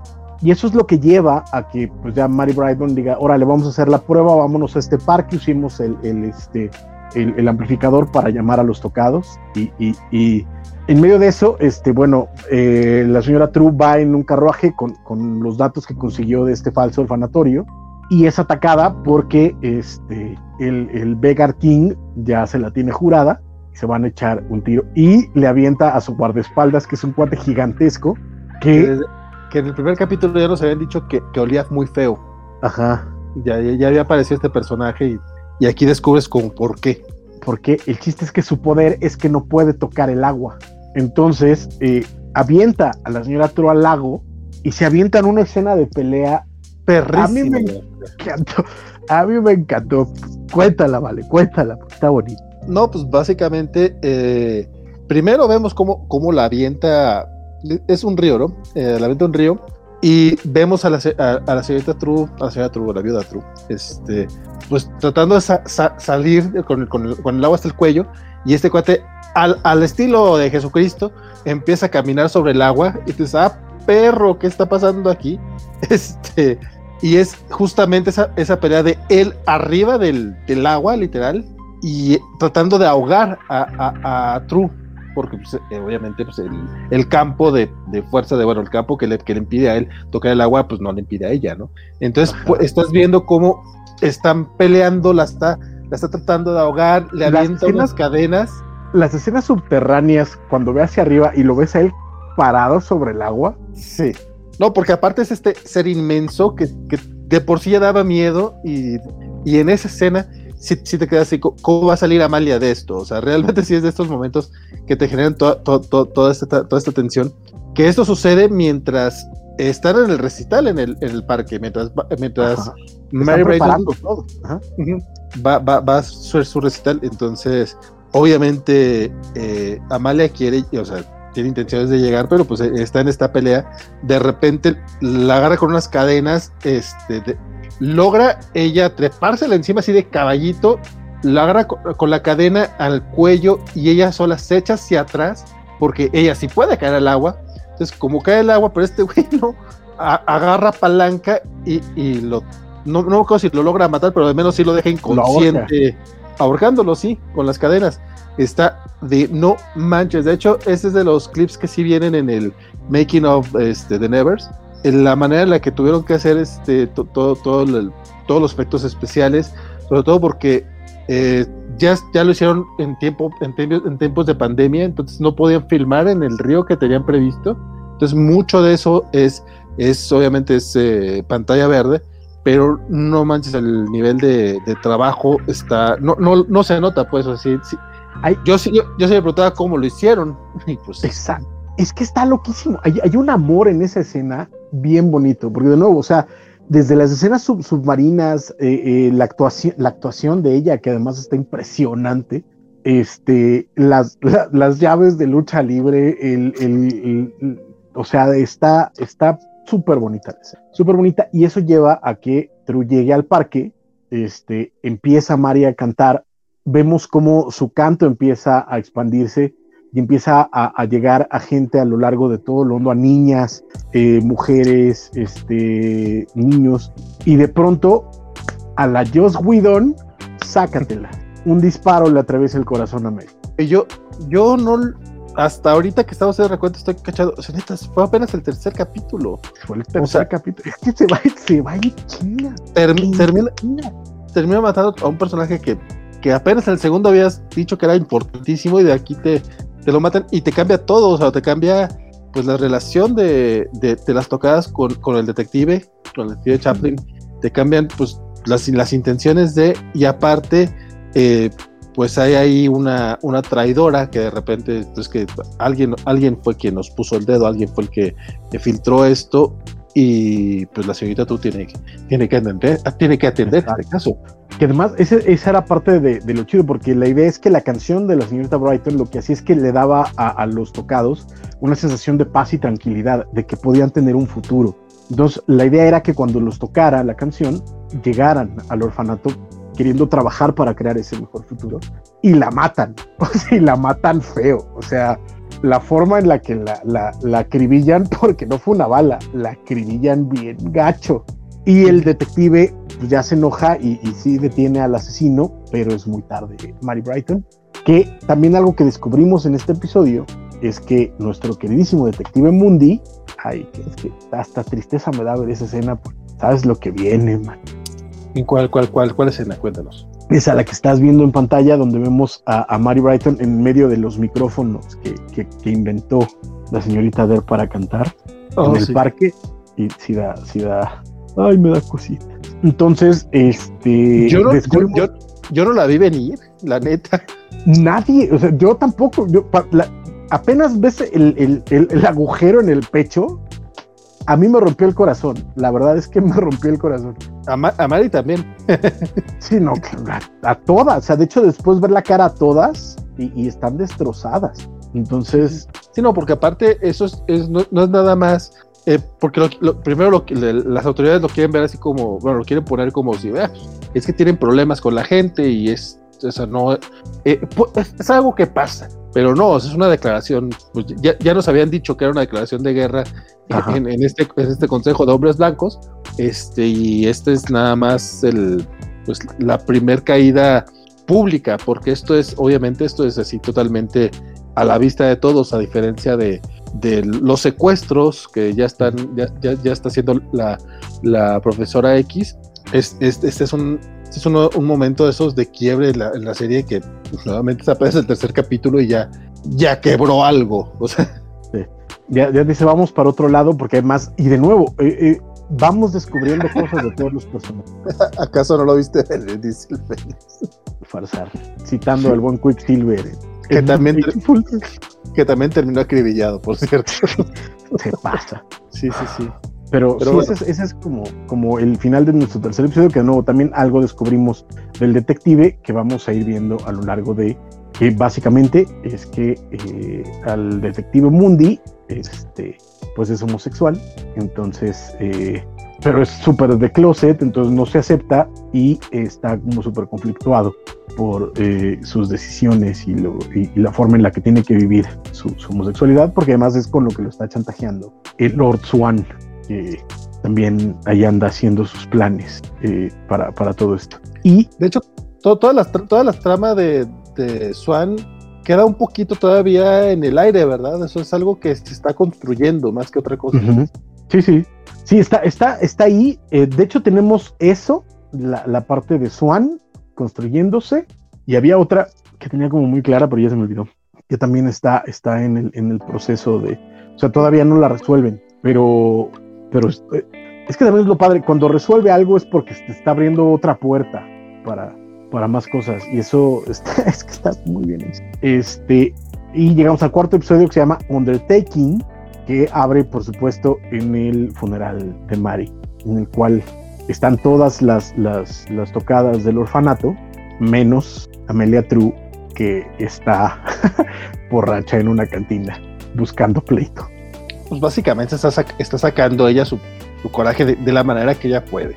Que la verdad es que el, el personaje Fíjate que eh, a lo mejor, eh, no, no a lo mejor, o sea, obviamente que en estereotipos completamente de mi parte, pero es parte de, creo que es obviamente parte de la idea. El personaje sí está totalmente fuera de, de, un elemento normal, pues, o sea, sí se nota que es una mujer adelantada a su tiempo, que, pues sí, o sea, es otro, de, las piedras que te van manejando, no solamente por porque sea una persona, eh, una mujer más libre en muchos aspectos, sino por el tipo de de reacciones y de actitudes que tiene con todo mundo.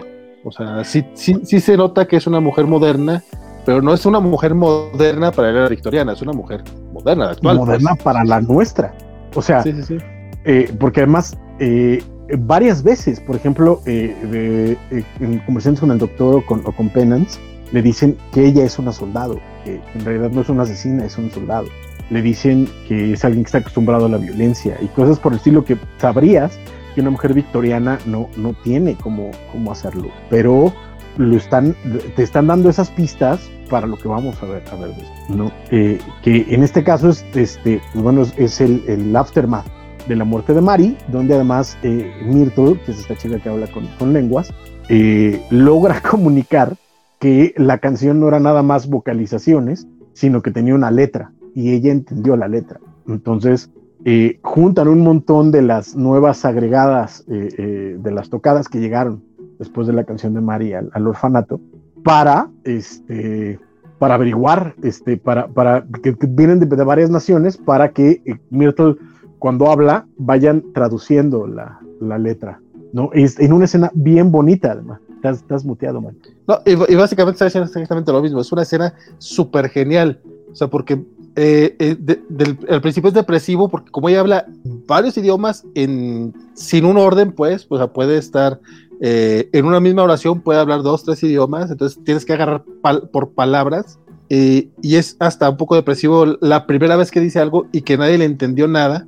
Sea, se avienta toda la letra que, que recuerda, porque aparte también es lo que recuerda que escuchó, y, y todos, ay cabrón, no le entendí. Bueno, pues dale otra vez, y de repente habla tantito italiano que alguien de las 30, 40 personas que están ahí en el cuarto.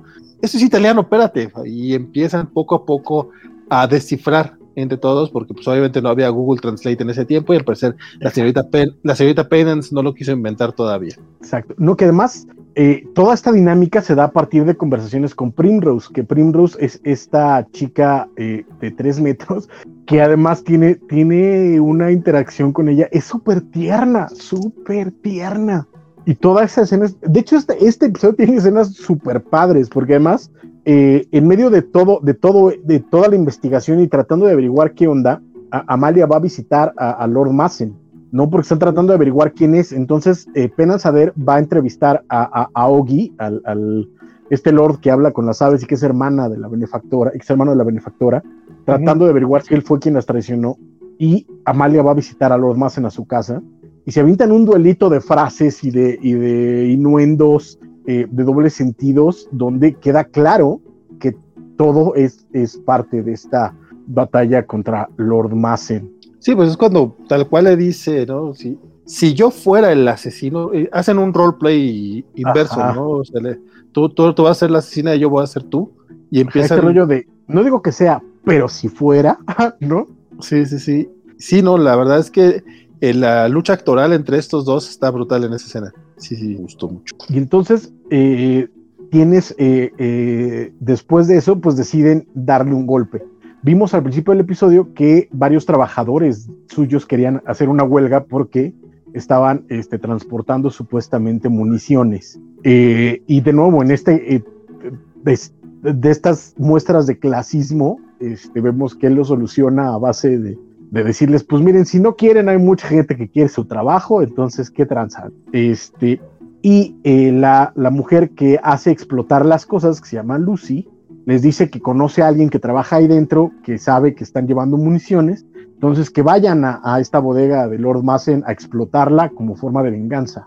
Pero lo que terminan descubriendo es que eh, Lucy trabaja para Lord Massen y es las, las traicionó básicamente porque a diferencia del grueso de ellas, ella sí vive con el peso de su poder y dice, es que nosotros no tendríamos que tener este poder, nosotros no tenemos por qué, por qué hacer esto. Entonces se pelean, eh, también en otra escena bien padre de, de, de, Lucy usando su poder en, en, esta bodega, y este, y Amalia, en vez de matarla, ¿no? Porque además se ve que está a punto de, y se detiene pensando en, en Penan. Es que se le cae un, un brochecito de elefante que le había regalado, ¿no? Ajá, que le ve el, regalado Penance. Entonces, cuando está a punto de, dice, ¿sabes qué? Penance no me no perdonaría nunca si, si, si, si te acabo aquí, entonces nada más vete de Londres, no regreses, porque si regresas, te, te acabas, ¿no? Pero esa es la gran revelación de este lado, que ah, eh, Lucy, una de las mujeres que estuvo con ellos desde el principio, que era a las que más confianza le tenían, resultó ser una traidora. Sí, la verdad es que e, ese momento con Lucy sí me rompió a mí el corazón tantito. Es que está, está fuerte. Y todavía le sumas que cuando regresan al, orfanato, eh, que además es que eh, eh, la actriz Connelly hace, hace un papel, bueno, todas, pero, pero ella hace un papel de miedo, porque cuando regresa al, orfanato, le leen la canción que, lograron traducir. Y es un mensaje directo para ella diciéndole que, que no se desespere, que todo tiene un plan porque además y algo de lo que ella hablaba todo este tiempo es que la habían dejado sola, que la habían votado en este planeta. Yo lo que creía hasta este punto es que ella era un extraterrestre y que sus, hermanos extraterrestres la habían este, mandado aquí y, por eso estaba sola. algo, así algo así era lo que parecía.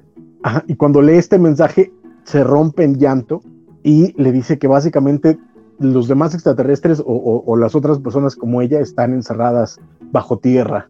Y es cuando descubrimos que eh, lo que están minando los, los tocados que fueron lobotomizados por este doctor y por la, la benefactora de ellos es una cueva donde arriba está una esfera azul que vimos eh, en una nave en el primer episodio. Sí, de hecho, me acuerdo cuando terminé de ver este capítulo, luego te, te, escribí, compadre, porque esa escena en la que se rompe eh, True está, ah, eh, eh, está dolorosa, pues, o sea, sí, sí le, le puedes ver lo que le puede. aparte, es, tengo que esa parte ese momento en el que también Penance tiene un pequeño detallito de, una sonrisa falsa, pues, como que tratando de, decir está todo bien, pero sabes que no lo está.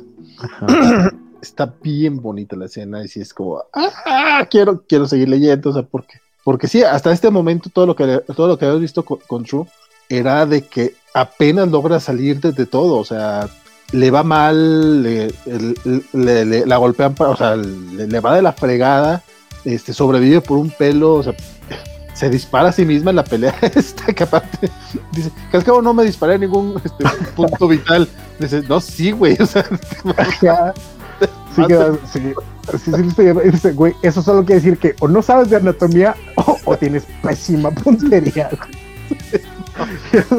o sea porque aparte es la, es la única manera en la que ella ve cómo puede salir. Ya después digo me, me regaña Félix por adelantarme pero es que después ya vas entendiendo por qué tienes este estío, este cansancio, o sea, si es algo que logras ver en, en Laura Donnelly, se llama la, actriz, si no, estoy mal, ¿sí es Laura? Sí, sí. Eh, ella, eh, yo no la conocía de antes y si puedes ver su chamba, pues, o sea... Hace un papelazo, papelazo. Le, crees que tiene este el, peso del mundo en sus hombros sin problema. Está, está, está súper padre, que aquí Félix ya nos está, este lo hubiéramos invitado, fíjate, a estar con nosotros, porque, porque el hombre trae, trae con queso, mano. Este. dice que no le va tan mal a, la señora a la señorita True porque el doctor la atiende muy bien. Muy bien. Que además está casado, o sea, este, tiene. Ay, cuántos secretos hay en esta serie. Como chisme también está bueno. Está bueno. Pues es que es la parte este, Downtown Navi. Sí, no, sí, sí la tiene totalmente, totalmente. Este, es, es, e incluso ese tema del, de las parejas interraciales, a mí de, principio me, causó ruido, no porque esté contra las parejas interraciales, sino por la época. O sea, si, si, si todavía hace 30 años, 40 años era muy mal visto, y seguramente hay estados en, la Unión Americana que, siguen viéndolo mal, pero vamos, en general ya no está mal, o sea, ya se entendió, o sea, es, normal, pues, son personas a fin de cuentas, pero el, a finales del siglo XIX era como de que se les caía el monóculo, no manches. Pero bueno. Que a pesar que ya de entrada que tener un doctor eh, negro en, una serie victoriana ya es. Eh, eh, desde ahí, sí, sí, desde ahí me, me, sacó un poquito de, problema. Pero ya después se explican qué tipo de doctores. Exacto, pero también hay que, hay que decirlo, hay que recordar que no es lo mismo Inglaterra que, Estados Unidos. En mm. Estados Unidos, no, no, que, no que no sea racista Gran Bretaña, Camán. no, este, por ahí hay, hay una mención en, el, en este episodio cuando la hermana le reclama a su, a su carnal y, le dice que, no ande con, conqueteando con la servidumbre, básicamente. Este, le dice, y además es irlandesa, ¿no? o sea, gran pecado. ¿Cómo, le dice? Ah, es que se entra un eh, pelirroja o pobre o algo así, pero el O. Algo así, se aventa un, un insulto la profesora X muy muy pasada de lanza. Y también Félix Farsar nos recuerda que también era una pareja hindú, o era india Don Bernie. Pues mira, hoy, hoy no vino Don Bernie, pero tiene razón con el tema. Este es pareja, ¿sí son indios los dos? Bueno, por lo menos ella sí, pero. Sí, sí son, sí, sí son. Sí, este. dime. Ajá, date, date, date, suéltalo. El, quinto capítulo iba, iba a decir. El quinto capítulo eh, ya nos presenta el momento de la ejecución pública. Bueno, todo este capítulo se centra en que van a ejecutar a, a Madi, porque básicamente el, el Senado, bueno, no, es el Senado, pero los, los hombres blancos eh, de, que tienen el poder deciden que pues, la mejor manera de mandar un mensaje directo a todas las tocadas es hacer una ejecución pública a Madi, que por ley sí, sí tienen que matarla, pero que ya tenían 30 años que habían eh, eh, eh, derrocado el que fueran ejecuciones públicas. Entonces, este es, es, un momento, es un momento muy político, o sea, sí, sí, sí quieren mandar ese mensaje. y obviamente, pues toda la, toda la, la, perreada de, de, Londres, pues quiere ver sangre. O sea, al parecer era como algo, era un deporte o algo así. Te juro que todavía seguiría siendo así, no, no, no te creas que sería tan complicado. No sé, de repente sí está, Digo, si, si hay un, par de voces por ahí diciendo, güey, es que ya no somos salvajes, pues mira, vamos, igual, igual va a suceder, ¿no? Exacto. Este, entonces aquí llegan a un, a un, un momento de, de, pelea entre nuestras protagonistas, porque por un lado, eh, Penance dice, pues es que no, no podemos permitir que la maten, tenemos que ir a, a salvarla. Ella, eh, ¿cuál es el momento por el que decide? ¿Hay, hay algo específico que dice, se ve, se ve ella en la necesidad de no dejar que muera. pero pues tenían el otro plan, perdón. Ajá, es que allí la onda es que eh, estaba, tenían el plan de ir a averiguar qué pasó con este eh, esfera que les decía que estaba siendo capturada este, subterráneamente o bajo tierra. Y esa Amalia la que dice es que, ¿sabes que No puedo dormir porque no puedo dejar que, que, que Maladi muera, ¿no? Y resulta que diseñó hasta con maqueta, una maquetita de cómo, de cómo rescatarla. Si no, está eso, de la parte también muestran los rayos X de del Londres subterráneo para cómo llegar a ese punto. Entonces tenían estos dos planes y, y totalmente, o sea, ¿sabes qué? Yo tengo, yo tengo que ir a salvar a, a, a Malady y sí, sí, pero yo tengo que ir a ver qué onda con, con el Galanti.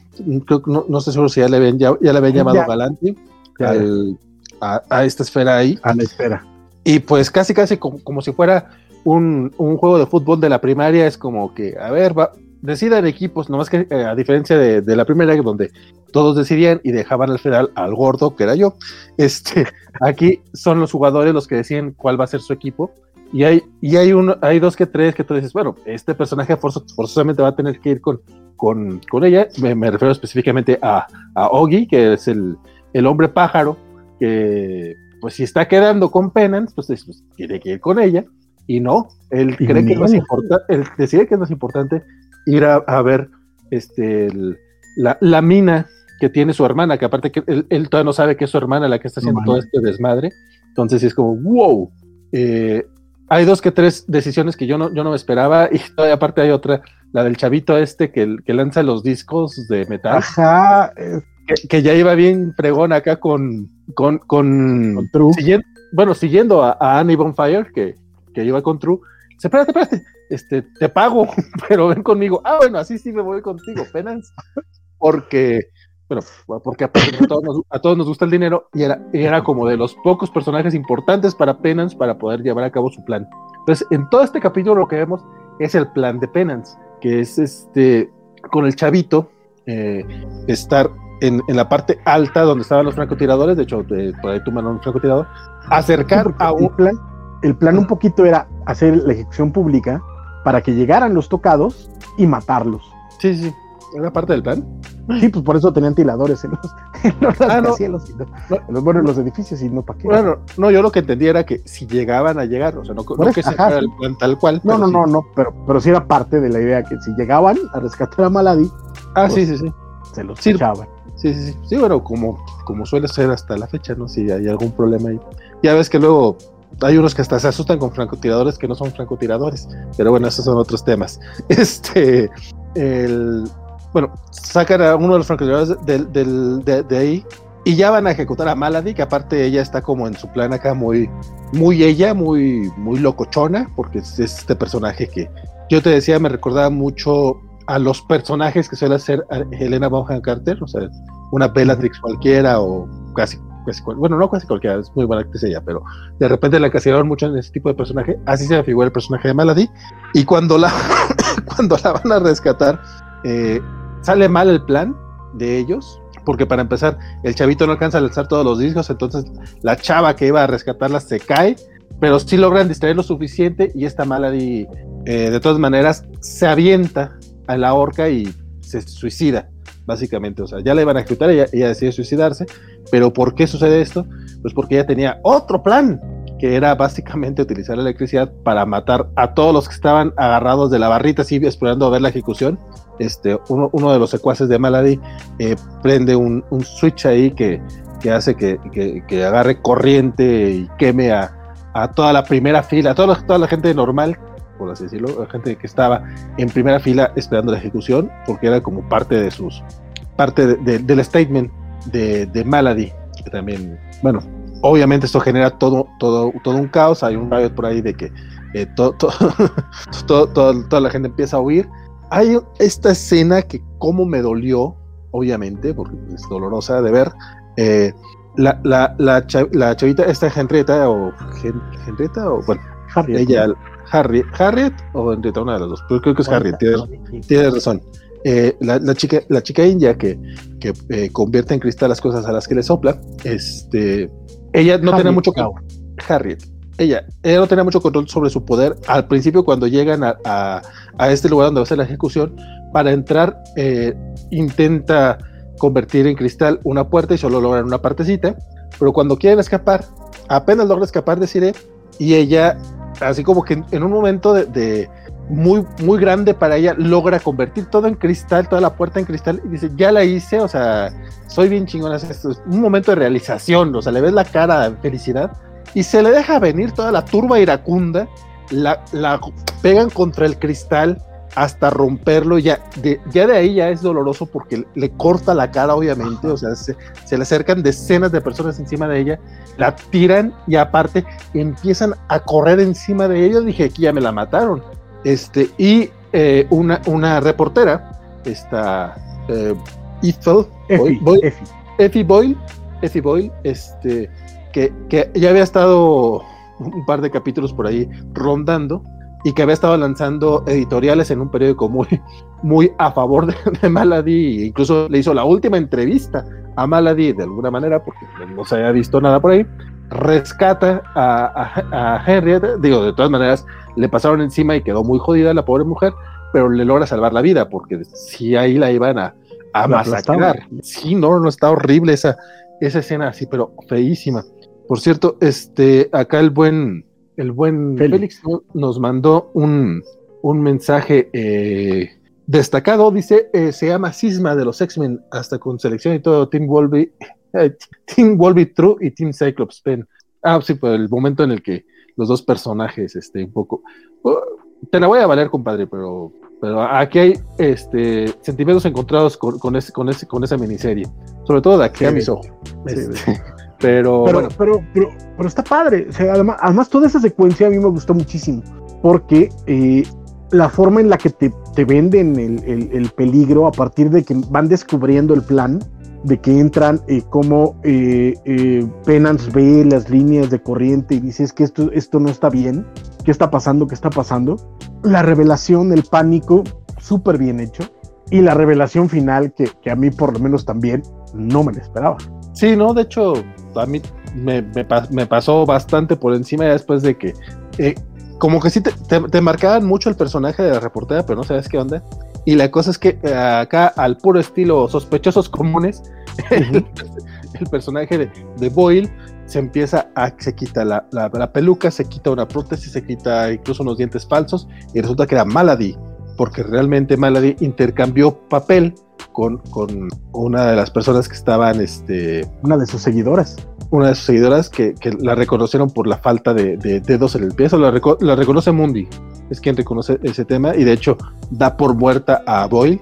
En, repito, muy, muy sospechosos comunes porque todo esto lo van revelando en flashazos rápidos mientras esta mujer se va quitando el disfraz y queda, queda al final que Malady sigue viva y es como, ay, güey, o sea, porque no es, o sea, es tocada, pero no es que esté tocada de que esté loca, sino nada más de los poderes, porque esta mujer se la parece, pero actúa y, tiene planes que todavía no estamos muy seguros cuáles son los planes, nada más sabemos que pues tiene este este resentimiento de que ella es la única que recuerda las esporas y es la única que recuerda lo que pasó, que por qué todos tienen poderes.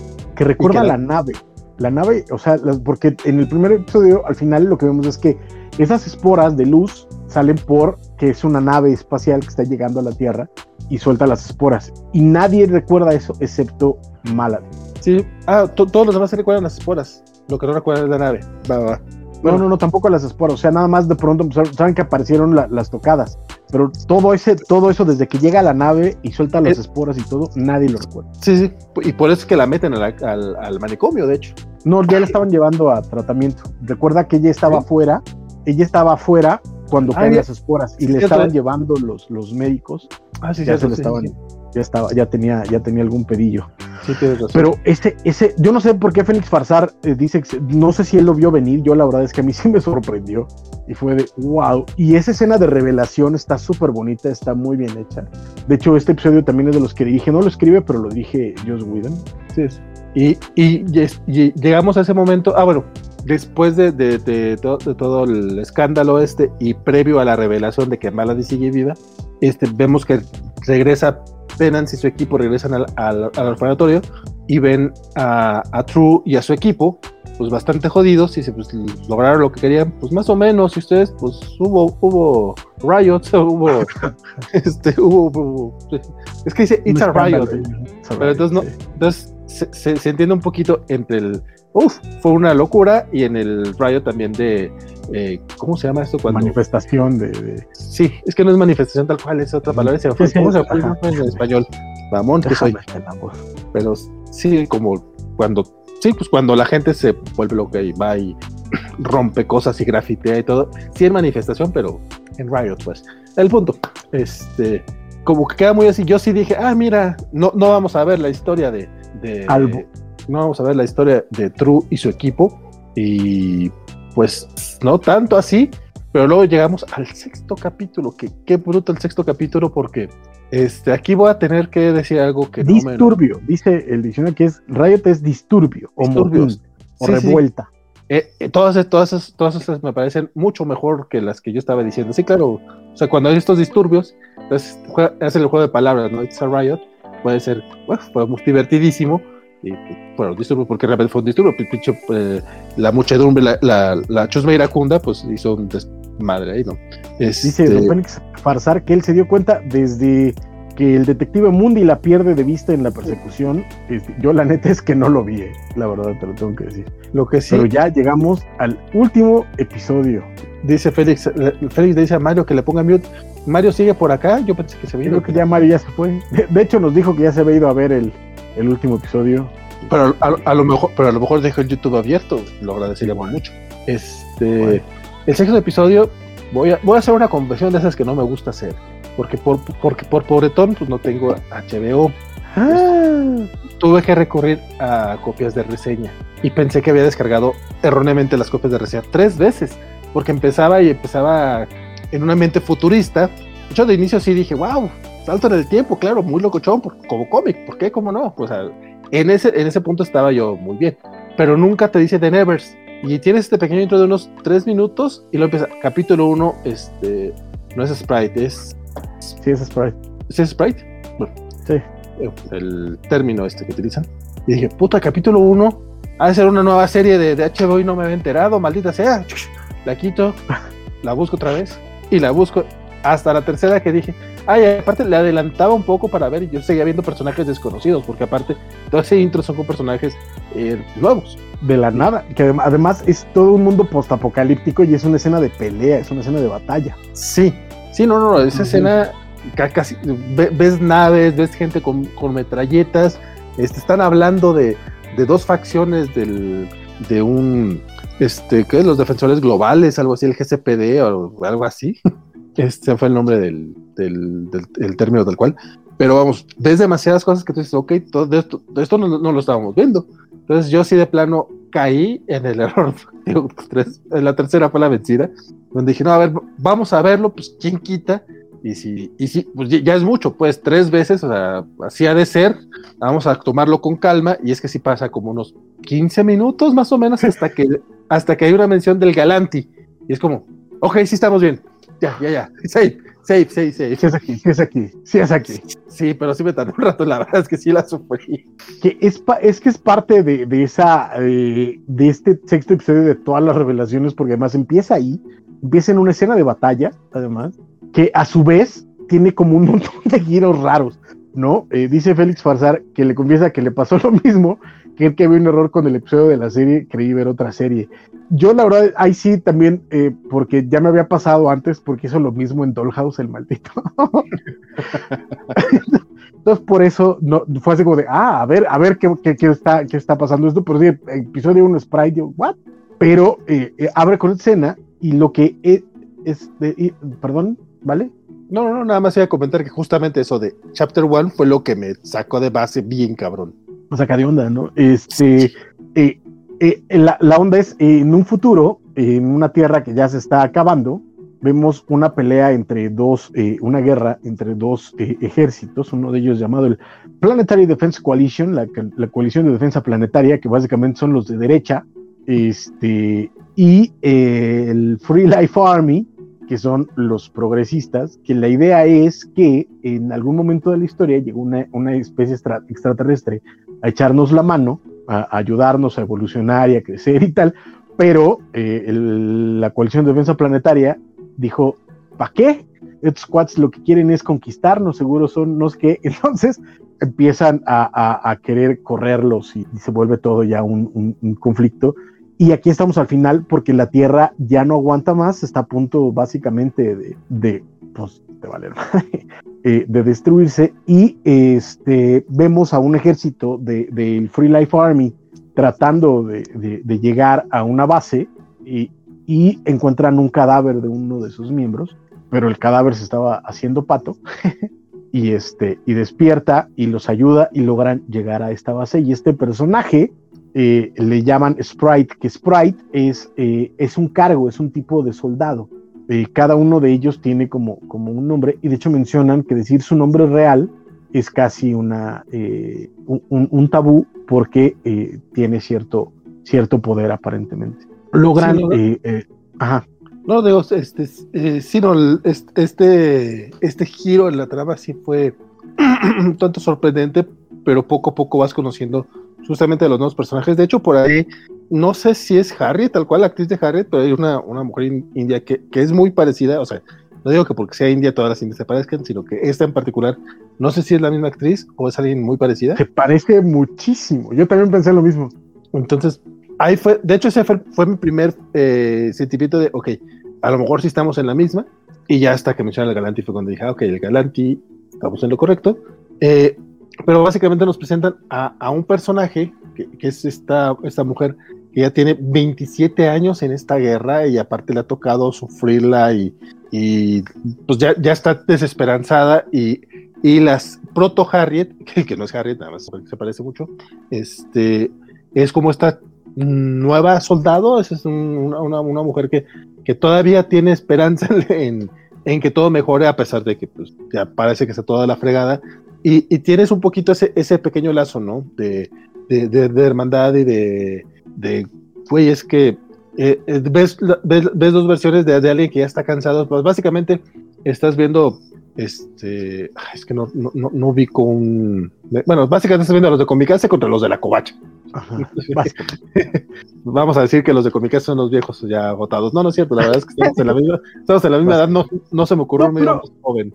Pero es que fíjate que sí está, está, está muy interesante porque eh, en poco tiempo te va explorando un nuevo mundo, básicamente. O sea, te construye otro, otro paradigma a partir de ahí. Que un poquito como dice Félix Farsar, pareciera que eh, el personaje que se hacía pasar por, por muerta, esta Sprite, era una true vieja, ¿no?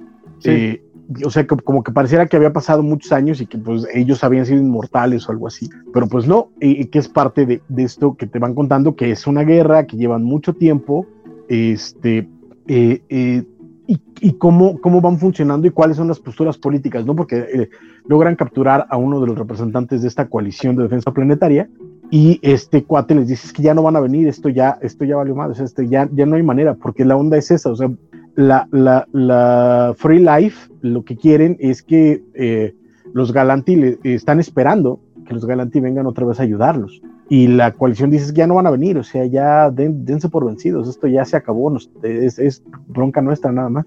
Y es parte del conflicto. Y en esta base lo que logran encontrar es a un Galanti vivo. Que aparte sí mencionaba, ¿no? Es que ya, ya, ya, ya no hay tantos Galantis, ¿cuántos puede haber? dice, bueno, pues no contábamos con que existía todavía este. O sí está esa, esa, duda también de que no hay como muchos, no saben cuántos hay y pues están buscando si es posible que todavía haya algunos. Que, que, también lo que uno de ellos descubre es que toda esa base lo que está haciendo es eh, crear un portal para mandar al galante a su o sea, no está ahí para ayudarlos, no está ahí para, para, para que las cosas mejoren, está ahí para irse. Dice Félix que eh, eso del nombre alardea que ni siquiera se lo dijo a sus dos ex esposos. Porque se supone que... los nombres no se le cuentan a, cualquier persona.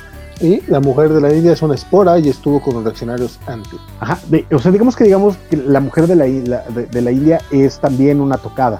Sí, sí, sí. Y por eso, eh, parte de la onda es que lo que le dice eh, Sprite a ella es que por eso es tan, tan positiva, porque como es capaz de sentir emociones y así, es muy positiva y cree todo el tiempo. Entonces, eh, eh la chava de la India todo el tiempo le está diciendo Sprite, cree tantito, cree tantito. Y Sprite, no, esto ya valió madre, esto ya valió madre, llevo demasiado tiempo en esta guerra, ya valió madre, ya valió madre. Y, y, la que vale madre, pues es justamente la espora. Exactamente. de hecho, todos se mueren. Cuando, cuando crees que, cuando crees que, ok, ya entraste a esta nueva, nueva realidad y ya tienes un nuevo personaje que a lo mejor va, va, a guiarte, resulta que no es la que te va a guiar, sino la otra, la que tú creías que era la, la que no era el personaje principal. En esta pequeña historia que la, la, que era el antagonista resulta que, pues nada. Que además, que además eh, está tan, tan cansada que no solo eh, muere como los demás que mueren por, por ataque y, por, por, problemas eh, físicos, sino ella se suicida. O sea, ella llega, o sea, ella está tan desesperada que se suicida y cuando se suicida vemos como una luz la absorbe y sube y sube por ella y desaparece eh, la luz, eh, el cuerpo se queda. Corte A, capítulo 2, que se llama Molly. Oye, ay, Molly, no manches. Es, es, tan, es tan, triste. No, yo, yo no sé si el capítulo no lo escribe Joss Whedon, pero quiero creer que la historia sí es de él. Lo escribe Jane Spencer, que básicamente es una de, las personas que ha trabajado con él durante más tiempo. Pues, pues sí, no manches, la verdad es que eh, básicamente nos cuenta la historia de Molly, que es este. Es, la panadera. Laura Donnelly, o sea, la actriz es Laura Donnelly. Eh, le vemos la cara de la señorita True, pero pues ella es, no, ella no es la señorita True, es, es justamente Molly, una panadera, como tú mencionas, que aparte es una panadera eh, joven, que trabaja en una panadería y se ve que tiene ideas como muy, revolucionarias para la industria panadera de aquel tiempo, porque hace unos cupcakes que dicen, no, es que es más mantequilla que harina y, y la fregada y ni se van a vender porque ya se hace menos y está enamorada de, de un vato que que pues es pobre, pero pues como que se echan sus medallitas, pero no se dice nada. Llega este vato que parece un patán porque desde, desde la actitud que es el, es el carnicero y llega pues cotorreándosela ahí, aventándole este, eh, albures con, con, los panes grandotes, básicamente. Este, y mal aconsejada por, por su jefa. Ay, güey, Francisco, ¿te me fuiste o te, o te, o te saqué yo? Bueno, ahorita que regreses. Este, bueno, eh, se los cuento yo. Eh, mal aconsejada por la paradera, para la dueña de, esa paradería, el, eh, se casa con el, con el carnicero, que es el que tiene dinero. O sea, así básicamente le dice, güey, pues el, otro hombre no tiene ni que, ni que quedarse muerto. Aunque quisiera casarse contigo, no se va a casar porque no tiene lana. Entonces, pues, necesitamos que, pues sería bueno que, que, que, le hicieras caso a las proposiciones del carnicero, que es el que, el que tiene la pachocha para que te cases con ella, con él, y aparte, pues te voy a correr porque mi hija tiene 12 años y pues ya, ya, ya, ya tiene edad para trabajar con nosotros. Así que, pues tú ya no tienes trabajo aquí en la panadería, pero te voy a dejar hacer este, las entregas en los muelles y en esos lugares peligrosos a donde no voy a mandar a mi hija y te pagaré un centavo por cada entrega. Básicamente, esa es la chamba y es lo único lo que inspira nuestra pobre Molly, que neta, la, actuación de, Laura Donnelly aquí es, es hermosamente triste porque eh, cambia, es un personaje muy distinto a lo que habíamos visto hasta ahorita, es esta mujer un poco más sumisa, un poco más, este, sin, sin muchos, sin muchas opciones en esta, en esta vida del siglo XIX, o sea, si la ves como que tiene que casarse con el carnicero, eh, nuevamente mal aconsejada por su, por su jefa manadera. Vemos después que sí se casa con el, con el carnicero, que va, incluso el carnicero la lleva con la, con la suegra, que es una señora que ya está muerta y enferma, que ellos son los True, toma el, obviamente toma el apellido de, del esposo, eh, y, y toma el, toma el apellido del esposo, la, el, carnicero la trata mal, la, la señora la trata mal, el carnicero por ahí se muere y resulta que la casa en la que vive ni siquiera es de es de, del esposo, es de, la señora que también ya está por morirse. Entonces, básicamente se va a quedar en, la miseria esta pobre, eh, pobre eh, Molly. Más o menos, obviamente pasaron los años y cuando está recogiendo los panecitos para ir a hacer sus entregas, le dice la, la ex jefa, la panadera, dice, oye, pues vino a buscarte el, el, muchacho este, el que, le, el que te gustaba, ¿te acuerdas? Este, pues resulta que ahora es súper riconario y tiene una esposa muy, tiene una, tiene una esposa y ya son muy felices y ya Pero mira, pobrecito, este, no, su, esposa es infértil, como tú. Ah, porque de hecho ella, esta Molly, ya, ya, ya llevaba dos, dos abortos, este, no, no planeados, bueno, supuesto que no se puede planear, y obviamente el esposo la decía, ay, tú que ni, siquiera puedes tener hijos, estás, estás de mal. Le hace un chiste bastante poco, poco decente de los deliveries, porque ella se encarga, de, llevar pedidos, y pues en inglés cuando dicen que ya va a tener su hijo en lugar de decir a la luz, pues delivery. Entonces, the, only delivery that you're do is those cupcakes. Y es como, eh, ¿qué pasaba de lanza el vato? Y pues nada, eh, esta Molly, ya sin tener donde caerse muerta, sin, sin tener dinero, con, con, el, con el ex crush que, que ya es rico y famoso y, y, popular, pues que pues ya la panadera todavía le dice, ay, y yo te decía que, que, que, que, le hicieras caso a ese muchachito, ¿verdad? Digo, pinche vieja. Obviamente esto hace que Molly se sienta de la patada, le, le hornea unos parecitos de esos que les gustaba al muchacho, le deja una nota deseándole felicidad y justamente lo, lo que pasa después es una escena que ya habíamos visto de, de Molly justamente en el primer capítulo, que era ella eh, lanzándose a un... ella lanzándose al... Francisco no me contesta, disculpen ustedes, a un río, o sea, suicidándose civilmente, o al menos eso es lo, lo que parecía. y pues no, no, no, era nada más lo que parecía, así es lo, es lo que hace. Eh, la historia de Molly, el segundo capítulo de Molly, este, dice Félix Farsad, que desde ahí vemos su gusto por los hombres casados, pero a él le gustaba cuando no estaba casado ese muchacho. Pues Molly se, lanza y ahí termina el segundo capítulo de este, de este episodio final, de, bueno, de este sexto episodio, que pues ya estamos otra vez en la historia, ¿no? Este, este capítulo se llama La mujer loca del Támesis y comienza con, con el momento en el que ingresan a Molly al, al manicomio por, por intentar suicidarse. Ya en, este primer momento vemos como Molly, eh, que, que, en este momento ya, ya es True, ya es, ya es Amalia True, bueno, Molly True porque toma el apellido del, del, del ex esposo, y tiene un pequeño altercado con la autoridad porque básicamente la, la, están viendo feo, le están diciendo, ay sí, tú que intentaste suicidarte y eso es, eso no, eso no le gusta a Diosito, a Diosito no le gustan los suicidas, Compadre, ya, ya, conté la historia triste de Molly. ¿Quieres opinar algo al respecto? Perdóname, perdónenme todos, pero se me fue la luz acá y este y estoy en una región rara de la ciudad donde si se va la maldita luz, este se va hasta la señal celular y una cosa este bien feyuyota, pero ya estoy este, estoy aquí. Este, sí, la verdad es que creo que la, la historia de Molly es lacerante porque, o sea, llevar a este personaje hasta, hasta el suicidio, ¿no? Que ves como eh, y tiene que ver a final del día con todo este diálogo acerca de, las clases sociales y de la poca libertad que tienen y que, tenían y siguen teniendo algunas mujeres, de, cómo la única forma en la que ella podía tener una vida era casándose con alguien más, a pesar de ser una, una mujer eh, eh, valiente, una mujer con, con, ganas de salir adelante, este, cómo eh, en este proceso de, de selección y de maduración tiene que quedarse con un hombre que ella no quiere pero que le puede dar cierta seguridad económica, a diferencia de, la persona que quiere y que su, su jefa panadera le dice, este, eh, pues es que tú deberías de casarte con este otro porque es el que más te conviene, porque es el que te puede dar una seguridad. Eh, y todo eso termina en, en, esta eh, mujer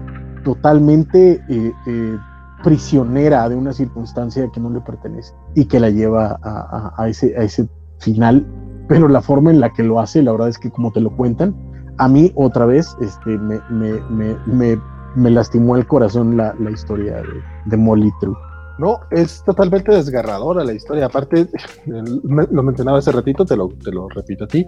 Este, la mendiga vieja panadera, esta eh, chirimolera, que primero le dice, ay, no, no, no, no te andes juntando con ese muchachito que pues ni tiene ni, ni tienen que caerse muerto.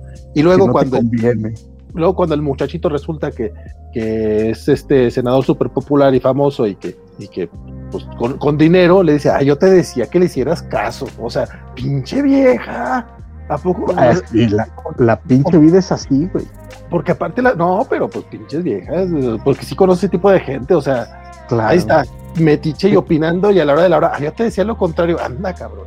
Que además ya desde, desde que la, la, básicamente le dice, ¿sabes que Ya mi hija va a tener la edad de, de, de, de, poder esclavizarla, ¿no? O sea, de que trabaje sin que le pague, ya no te necesito. Está, güey, está, es, eh, está muy fuerte, está muy fuerte, pero es porque es muy real. O sea, la, forma. Aparte, tenía 12 años, ya va a cumplir 12 años, ya, ya le toca trabajar. Y sin paga. no, está muy que, o podría mandarla a otra parte, ¿verdad? Dice, no, no, no, tiene que estar aquí contigo. Molly era esta, esta, esta persona eh, muy sumisa, muy buena onda, muy, pero, o sea, buena onda, pero sumisa y pues, muy dulce, acostumbrada a que, la, a que la sobajara, ¿no? Ya fuera además, que, creo que es la, la, actitud de mucha gente, vamos, de muchas mujeres, que es de la vida es así, ¿sabes? O sea, este es el lugar que tengo, esto es la, la forma en la que son, no, no voy a cuestionar, no voy a, presionar, simplemente es lo que hay y, y, y, tengo que sobrevivir, ¿no? En ese nivel de, de, eh, de aceptar que, que, las cosas son así, ¿no? De, de, es que, de conformismo. Y es que en el caso específico de, de Molly, vemos que no está eh, la sociedad no le permitía otras opciones. O sea, está muy encerrado en esto. Lo mencionaste tú, está, está prisionera de y tomó, tomó las decisiones, bueno, más bien se dejó llevar por lo que la vida le permitió. O sea, básicamente se casa con el vecino, o sea, con el carnicero de al lado, porque pues es, el vato que, que tenía en teoría el dinero, que aparte después te dicen que ni siquiera es, la casa es de él y que ella queda, ella queda en la calle, sin esposo, sin nada. A cargo de la, a cargo de la suegra enferma. Aparte, sí es cierto, ¿verdad? Que el, que, el doctor le, dice que no le va a cobrar, sí es cierto, pero, pero a la siguiente sí le, tiene que cobrar porque pues es su chamba. Sí, sí es cierto, qué bruto. Que, fíjate que esa es la, la, la parte también un poco reveladora de todo esto, porque de pronto uno ve este tipo de relatos, ¿no? Este Downtown Abbey, Sherlock Holmes, etcétera, y mucha banda ve ese, ve ese pasado o todo pasado con estos ojos como de, ay, qué bonita está ese rollo y qué elegantes vestidos y qué elegante vida, cuando la verdad es que la mayor parte de nosotros en esos entonces hubiéramos tenido una vida mucho más parecida a la de Molly True que a la de Lord Massen, por ejemplo. Sí, no, no, claro, es como la gente esta que añora el porfiriato acá en México y es como, güey, pues seguramente tú no serías del círculo interno del, de, Don Porfirio, no mames. Exacto, o sea, sí, tú, tú, no serías este burgués, carnal, tú serías de estos güeyes que tienen trabajando siete días a las semanas, 12 horas, eh, cobrando en tienda de rayas sin poder mantener a nadie este, y sin poder siquiera aprender a leer, ¿no? O si fuera, o si fuera del, de, los burgueses, pues qué, qué culero, güey. qué culero que quiera hacer, qué culero que quiera hacer de esas personas, cabrón. Que, a mí, a, mí me llama la atención, este, de nuevo, lamentable su historia en general, pero que de pronto ahora quieran agarrar a, Ignacio de la Torre y Mier como, como símbolo de la, de la comunidad gay, a mí me preocupa o sea, yo sí les recomendaría que mejor buscaran otro porque, de nuevo, a pesar de sus lamentables circunstancias, el hombre era un advenedizo, era, era un pequeño burgués, fue eh, parte de los que, complotearon y mataron a Madero. O sea, el hombre no, no era una santa paloma a pesar de lo que el baile de los 41 quiera decirte. De la Torre y Mier era, era una pésima persona. Pues como, como le tocaba hacer porque pues era la parte de la sociedad. Era lo que había, sí. Pero como era de closet, pues mira, pobrecito. Este, oye, eh, bueno, Molly termina eh, suicidándose más o menos al mismo tiempo en el que, bueno, por acá nos decía el buen Félix que para él ese momento es eh, que más bien es un viaje al pasado de los Galantes, por eso dice que True que los suyos están bajo tierra, entonces sí, vimos como que se deja ir ella, la, eh, eh, la Sprite. La luz, más bien. Ajá. Ella, ah, ella se suicida y hay una luz que la envuelve y se va, ¿no? Sí, Pero sí. o sea, un poquito la idea es esa, como que los Galanti, cuando vieron que en el, en el futuro no pudieron ayudar a la humanidad, lo que quisieron hacer fue viajar al pasado para ayudarnos antes de que estuviéramos de la fruta.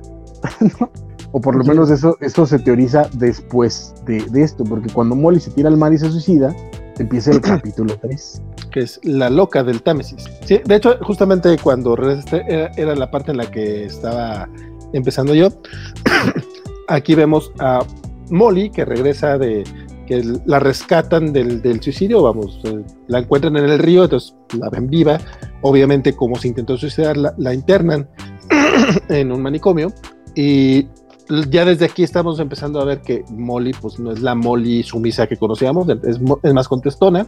Eh, la vemos eh, incluso, pues sí parece loca, o sea, si la ves desde, desde el punto de vista de los del manicomio, que aparte no sabía que fueran personas muy, muy decentes, este, también la, pues ella está hablando como de, como que no sabe en qué, en qué mundo está viviendo y le, le parecen extrañas muchas cosas.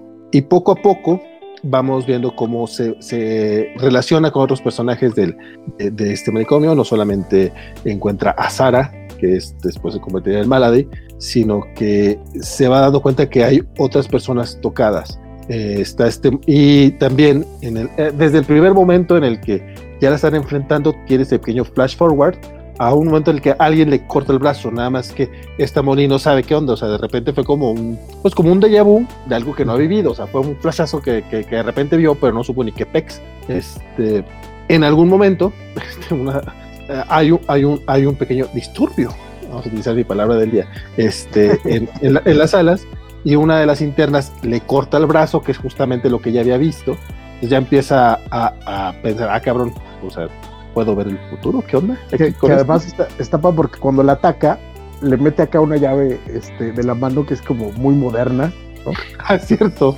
Y sí, cuando sí, ves sí. eso es como de, obviamente esta no es Molly, o sea, no hay manera. Y además, este, habla con acento eh, estadounidense. Ah, sí, cierto, porque intenta fingir la del acento británico en un momento. O sea, después aprende a fingir el acento británico, pero habla con acento estadounidense. Lo cual es, es, es eh, está muy raro porque Claudia Black, que es la actriz que interpreta a Sprite, quien después va a ser Molly, este, es, es, eh, eh, es australiana. está, está, muy. Pues sí pasa. De hecho, eh, Mario Rodríguez ya regresó, ya vio el capítulo. Ah, y dice, eso estuvo intenso. Incluso, y sí, hay un momento en el que empieza a practicar ya el acento, incluso se, se, topa, se junta con una de las personas del, del manicomio para que incluso le enseñe a ser una dama o sea, a, a, a, mejorar su postura, a mejorar su, su dicción al acento. Sí, sí, sí, no. Una, está, está, está lindo cómo lo manejan. Este, ya estábamos de la fruta de ese feliz. Este, y cuando le cortan el brazo, pues eh, la va a atender un doctor. Y cuando lo ve es el, el doctor, este, se fue el nombre, pues este doctor, este, de, de hacer, eh, nuestro amigo oscuro, que, eh, que ya, lo, ya, ya, lo, vimos en los otros negro, no, no, no tienes que relajar. eh, pues es que lo, uno nunca sabe, luego, luego, se nos ofenden cuando uno dice la palabra de un color. Pero bueno, este, y ella tiene el flashazo de que pues, le va a dar pasos chicles. Edmund Hag, es, es, el doctor Edmund Hag. Edmund Hag, vamos a decirle Edu. Este, Edu. bueno, Edu. Oh este, el, pues total, ella ve que se va a llevar muy bien con este doctor, pero como apenas está como masticando esto de los flash forwards, se queda un poco en la pendeja. Uh -huh. y, si le, y si le dice Edu, bueno, si quieres que te atienda un doctor blanco, pues está bien, lo entiendo. Que es el primer momento en el que vemos eh, este, esta, esto de que sí sea raro que te tener un doctor negro atendiendo gente, este, y que también, a fin de cuentas, pues por, por, por su color de piel, pues por eso está en un manicomio, como que tampoco lo puede, que tampoco puede ser doctor como en cualquier parte, o porque va a haber gente que lo va a ver medio feliz. Pues no, le dice, no, no, tú, tú, tú déjate querer, este, le, la, empieza, la empieza a curar, y ahí es el primer momento en el que ve que con sus manos puede este, eh, cicatrizar, cicatrizar, bueno, Digamos, eh, suturar. Suturar, pues sí es lo que hace, ¿verdad? De hecho, porque es como con hilos, o sea, le, le puede cerrar la herida, eh, nada más, poniendo las manitas así y sacándole lucecita. Entonces ahí es cuando se dan cuenta que existen más tocados, que, que, que, están esos poderes, pero apenas están aprendiendo. O sea, la gente, ya hay rumores en, en, Londres de que hay este tipo de gente con este tipo de poderes, pero todavía no saben bien qué show, no saben qué tipo de gente es, no saben nada de, de, de esto, y como que pues por pura casualidad les sabes que pues que puedo ver. Yo puedo sentir el futuro, yo puedo hacer esto, y siendo ella paciente del manicomio, pues él intenta ayudarle llevándole periódicos, intenta informándola, y pues ella trata de como que empieza a, a ser la jefa del, del, del, piso, básicamente. O sea, ya empieza a controlar a las internas. Porque además, ajá, porque además es el primero al que le cuenta la verdad, porque nadie más le cree, obviamente, porque quién le iba a creer. Y se lo cuenta él, después de que él la cura y que se sorprende, ella le cuenta la historia y dice, ¿sabes qué? Medianamente tiene sentido porque están empezando a pasar cosas muy raras ¿no? Y es cuando lo empieza a ayudar llevándole este periódico, platicando con ella y todo esto. Sí, todo este capítulo es básicamente de, de True, o de ya en el, el manicomio, este. Vemos, aclimatándose, vemos que hay gente del, del, gobierno ya investigando a las tocadas, o sea, dicen, ya sabemos que tú y Sophie son, tienen esta bronca y le dicen, eh, básicamente ella se, se, se, se, quita el problema de ser enorme, lo que pasa es que le está dando por su lado, o sea, pobrecita, ella dice que vio una nave en el cielo, que pues le digo que yo también la vi, claro que no la vi, o sea, como que ella se, se quita ese problema, pero incluso así hace que, que Sophie, futura Malady, este, se vaya de bruces. Tú dile la verdad, hombre, te van a ayudar. Y pues no es cierto. O sea, en este momento aquí, traiciona. Exacto, que aquí es donde Félix se equivoca porque eh, Sara, o si ¿sí es Sara o Sophie, es Sara, ¿no? ¿Es Sara? Sara, Sara, Sara. Malady, Malady. Sí, tú Sara. Eh, sí, eh, eh, Sara este, es la que recuerda la nave. Uh eh, porque, eh, como bien mencionas, True estaba, eh, los estaba ahogando. Ah, básicamente. Exacto. porque Félix nos decía que había sido True la que le había contado a Sara, pero no. Es Sara la que desde que entró al manicomio había dicho que había visto luces en el cielo y por eso la, tenía en el manicure. Sí, ¿no? Y, y Sara sí de repente, pues sí llega a ser dependiente de cierta manera de, de Molly, o sea, como que ah, la ve como una persona más cuerda y, y le, tiene esta fe ciega hasta que pues, básicamente la, la, que, la, deja que la arrolle el tren. Es que otra vez, es que está súper bien, bien manejado. En el segundo episodio, cuando la, la, amenaza que tiene capturada a Mari y a Penance, le dice, eh, creí que éramos amigas. Y los amigos son gente que se confía en sí misma, eh, eh, en quien confías porque confía en ti y aquí vemos cuando True le dice a Sara, ¿podemos ser amigas? Ay, porque los amigos son gente que se confía en sí mismo porque confían en ellos. O sea, básicamente le repitió su misma frase. Me, me movió el teléfono. ¿verdad? Sí, que sí está muy triste. porque aparte... Sí, que además el doctor con el que la avienta es el doctor que ha estado torturando eh, tocados eh, tres años después. O sea, la primera, básicamente lo que te dicen es que la primera persona que ese doctor torturó fue Malady. Sí, sí. Eso está bien loco. Que de hecho es básicamente todo lo que vamos a ver a Malady, después de que nos, después de la última vez que la vimos que, que sobrevivió. Uh -huh. este... Y de ahí llegamos. Uh -huh. Date, date. No, no, da, dale lo que estoy estaba tratando de bajar esta foto. Perdón. Pues eh, ahí llegamos al último eh, capítulo del episodio que, ay, no me acuerdo cómo se llama. ¿No es True? No, el episodio completo se llama True. Oh. Pero el capítulo. Ah, no, sí, tienes razón. El capítulo 4 se llama True. que aquí es donde cortamos directo a, a, acción. Y es lo que pasa con el grupo de True cuando van a buscar al, al, al eh, Galanti. Sí, ya por fin vemos el, el, lado B del episodio anterior, que también es, es, es, un momento bastante revelador. O sea, porque aunque trae mucha acción al principio, porque vemos a True ingresando a las minas y peleándose contra los secuaces que hay por ahí. Y a todos echándose un trompo, ¿eh? Hasta, hasta Ogi, que se veía medio inútil entrándole ahí al. Sí, sí, sí. Este, nos dice Mario que si no es Truth. Creo que es True. True. O sea, o como, como, el apellido. Ah, es True, que es verdad. Sí, sí, sí. Dice Félix Pesar que pues, es cuando se gana mal y odia a True por eso. Sí. Sí, pues es cuando la, la traiciona vilmente. Este, y se le acerca ya por fin eh, es Molly al, bueno, Amalia al Galanti que, que, tenía la profesora X por ahí en las minas y es un poquito de recriminarle de, güey, o sea, estoy aquí sola, estoy en una misión que ni siquiera estoy segura cuál es y este, no me dice nada. Y, Ajá, ¿por qué, ¿por qué, no te trajiste a, a, a, a su amiga, este, eh, a la que, eh, India, la, que era, ajá. la que estaba llena de esperanza, o sea, yo ya no quería esto.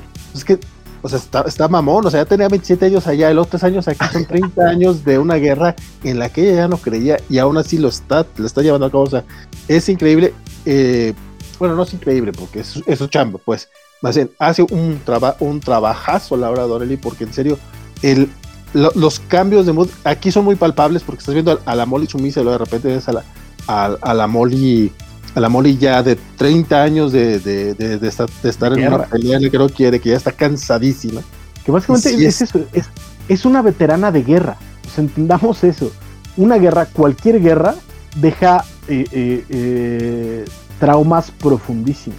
Y desde la primera vez que vemos a Amel- Amelia True, vemos las huellas de esa guerra. O sea, y- y la manera en la que se desespera de todo, la manera en la que trata de resolver las cosas, la forma en la que de pronto tiene tanto cinismo ya eh, eh, por la vida. Pero es eso, o sea, al final del día, lo, padre que, que te terminan construyendo en este episodio es ese estrés, estrés postraumático de un veterano de guerra, construido a partir de, de- de- del primero el personaje de Sprite y después ya como Amelia True, siendo el mismo personaje. Porque además Claudia Black y, y- y- y Laura Donnelly hacen un trabajo de sinergia brutal. Porque cuando ves a Amalia Black, eh, eh, digo, eh, sí, a Claudia Black eh, como Sprite, haciendo ciertos gestos, puedes, puedes ver a True. Después ves a Molly, que es radicalmente diferente. Y después otra vez ves a True. Y ves a Amalia Black. Y después ves al- a, a, a, a- a- a esta Sprite, eh, a True, convirtiéndose de la, de la que era cuando llegó al manicomio a esta especie de, de imitación de Lady, este, eh, de Lady británica que no, no, no estaba. Entonces, es esta capa sobre capa sobre capa para construir a True.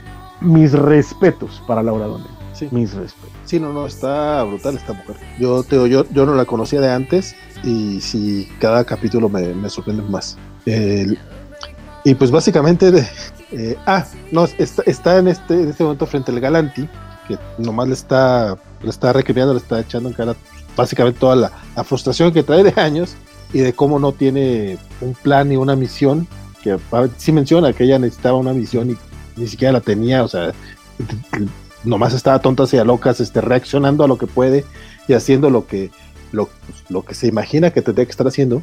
Y hay este, este momento en el que cae de espaldas y, le, y, y es el único Porque momento en el tocó- que... Tocó Ah, la sí. esfera del galante. Y es cuando se comunica el Galanti con ella, que se comunica a través de, de visiones y de chispazos al futuro y a, y a muchas otras situaciones. Eh, de hecho, vemos varios, varias décadas a futuro de cosas que no sabemos qué son. Ajá. Porque, porque de pronto a mí me, me encantó ver a este. Perdón que te interrumpa tanto, a Myrtle ya hablando. Ay, es Myrtle la que, la que sale al final diciéndole, ok. Es Myrtle. Y fue como de. Sí, la que le dice, "Eh, todo esto lo, lo tienes que olvidar. Ajá. Yo, yo lo que entendí es que to- todo lo que nos dieron nosotros de exposición, al final no lo va a recordar esta True.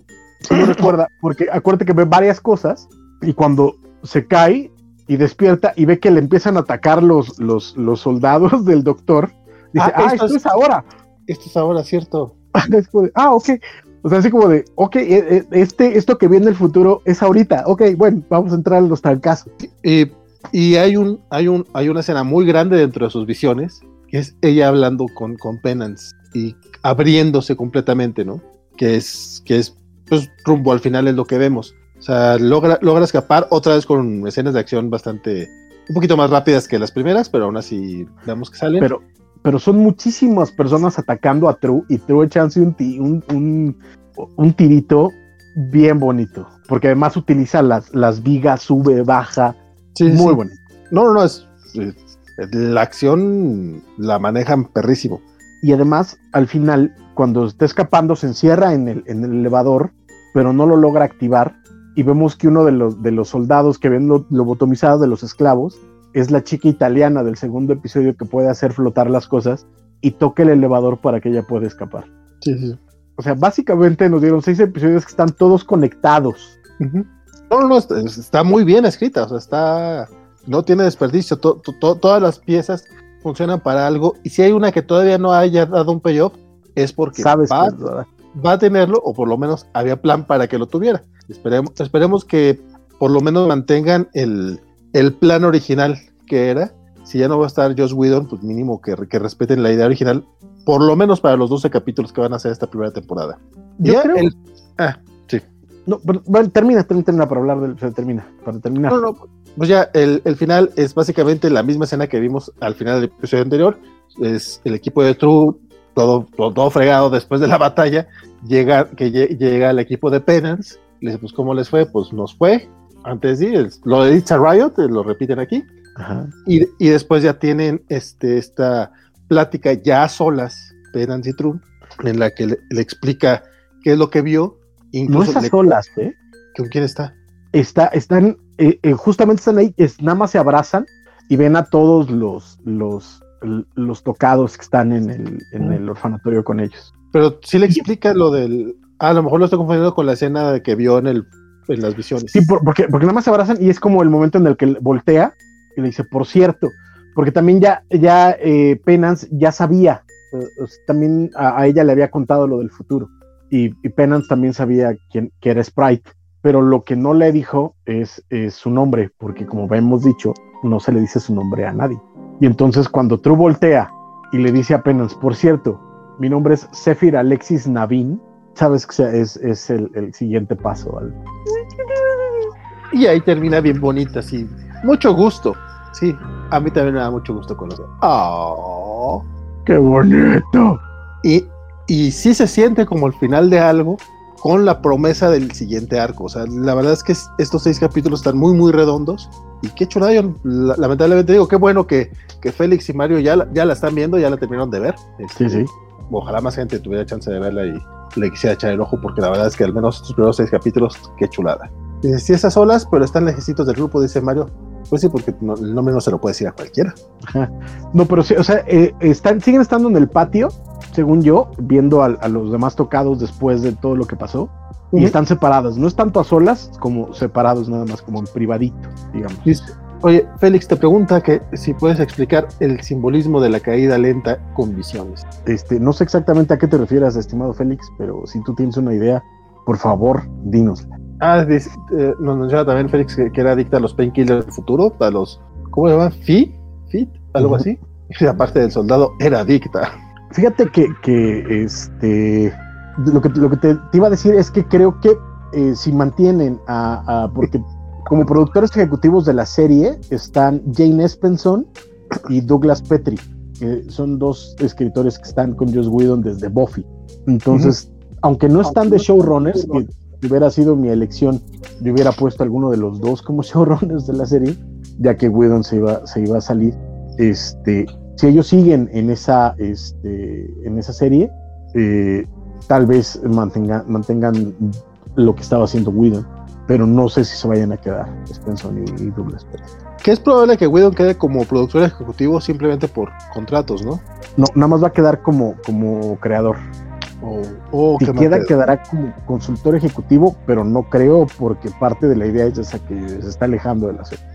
Bueno, pues ojalá, ojalá que los que queden puedan cerrar bien esta temporada y, y si no hace falta otra temporada, pues no hay problema porque con que la cierren bonito, nos damos más que por bien servidos. Esperemos, que parece ser que no le estaba yendo mal en números, pero es algo que habíamos comentado antes de empezar el programa, es que si algo tiene esta serie es todo el el relajo que está detrás, ¿no? Es todo el, escándalo, toda, eh, eh, todo lo que ha ido pasando con Joss Whedon en los últimos meses y que, pues bueno, ha enviciado eh, esta, esta serie que la verdad es que a mí me parece maravillosa y que invitaría a todo el mundo de verla.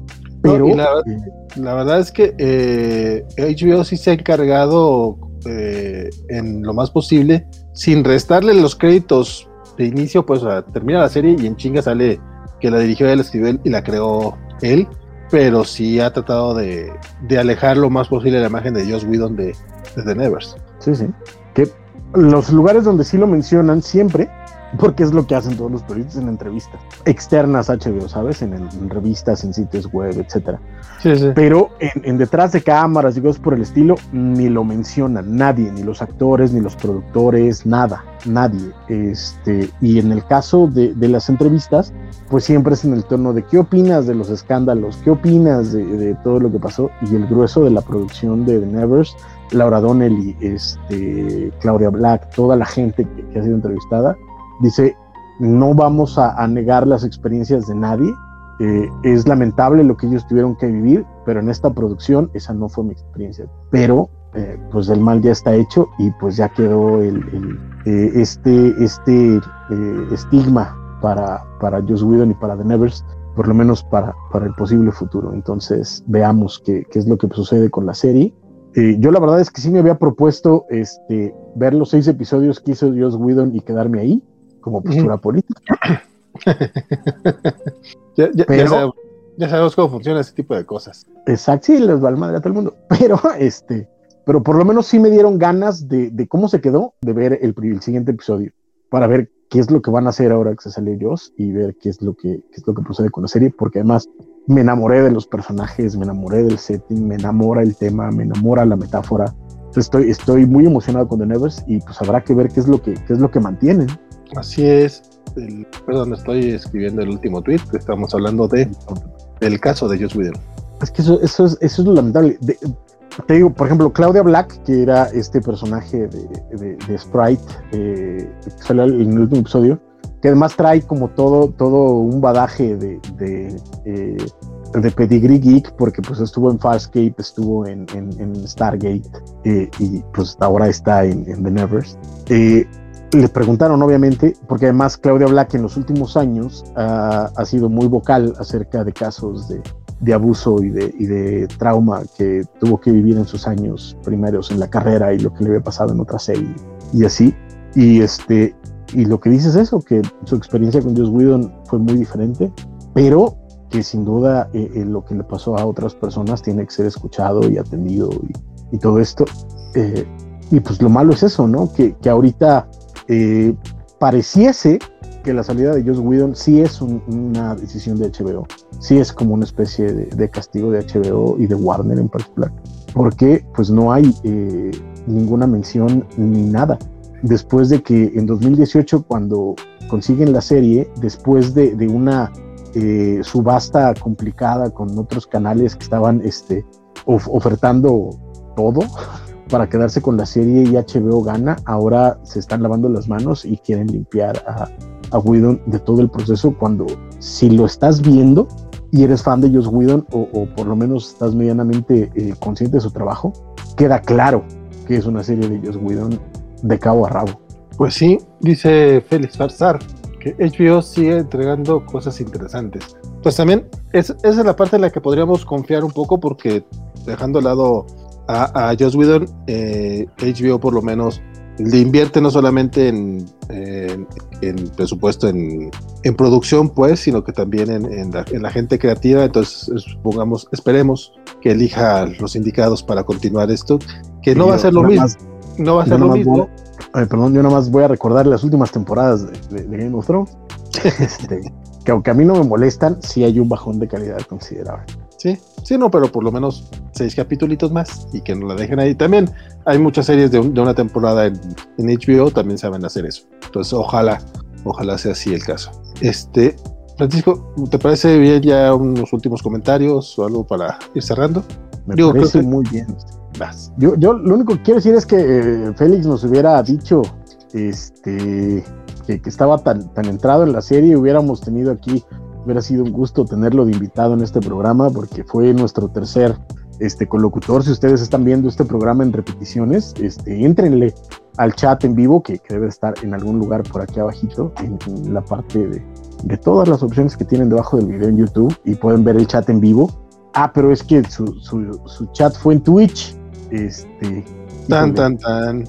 Sí, ya no está. Pero eh, en la pantalla, afortunadamente Valentín estuvo poniendo cada uno de sus, de sus comentarios. Este, Si no los pues, comentamos todos, por lo menos se aparecieron a, cuadro. En pantalla, exacto. Entonces, este, para que vean también el hombre echó la serie y estuvo con nosotros, fue nuestro, me decir que fue nuestro tercer eh, eh, comentarista esta noche. Y pues por mi parte, eso, si no la vieron, si tienen alguna, alguna, este, bronca o tenían alguna duda, por mi parte tienen toda mi recomendación. Busquen en HBO The Nevers, eh, en HBO Go, que seguramente lo pueden encontrar. Y seguramente el próximo mes que ya tengamos por acá, este... HBO em, Max. HBO eh, Max, este, seguirá por ahí. Entonces, si lo quieren tener de prueba un rato, etcétera, pues vayan a, a aventárselo. Este, creo, creo, creo que es una de las mejores series en, bastante tiempo eh, y está muy bien hecha, tiene mucho tema, tiene, ya lo he dicho antes, aunque suene ridículo, tiene mucha carnita, tiene mucho, mucho para, para deshilachar, para entender, para analizar, eh, desde el manejo de los diálogos, las escenas, toda la metáfora eh, de, estos personajes, la idea de, los Galanti, lo que está pasando con, con Lord Swan y con, y con el detective Mundi de verdad es que hay, hay mucha, mucha ondita ahí. Entonces, vean The Nevers, vean The Nevers y déjenos saber si les gusta o no, si vieron, llegaron a este video después de este en vivo, que creo que sería lo más probable. Déjenos en los comentarios en cualquiera de las plataformas en las que ustedes lo vean y muchas gracias por habernos aguantado tres horas hablando de, seis episodios de una serie, por eso Valentín y yo no deberían de dejarnos solos en un programa porque pasan estas cosas. Mira, creo que esta vez sí, hablamos del programa y no estuvimos divagando tanto, entonces tanto es la palabra culpen, al, culpen al, show que tiene mucho, mucho para platicarles, ¿no? O sea, el de Nevers. Este, no, pues de mi parte, yo como, como Mario Rodríguez te agradece la recomendación, Francisco, yo también te agradezco mucho el, el haberme recordado e insistido con, con The Nevers. Este, yo la, disfruté bastante. La, yo a lo mejor no voy a tener la misma política de tuyo, sí voy a, a continuarla de, menos el resto de la temporada esperando que, que, mantenga cierta calidad. Sé que no va a ser exactamente lo mismo porque definitivamente el mensaje se nota que es una serie de autor dentro de lo que cabe este, una serie de televisión que pueda ser de autor, ¿no? Porque sabemos que están involucradas muchísimas personas y muchísimas decisiones, pero sí hay un mensaje, sí hay una visión y eso es lo que sí se va a perder.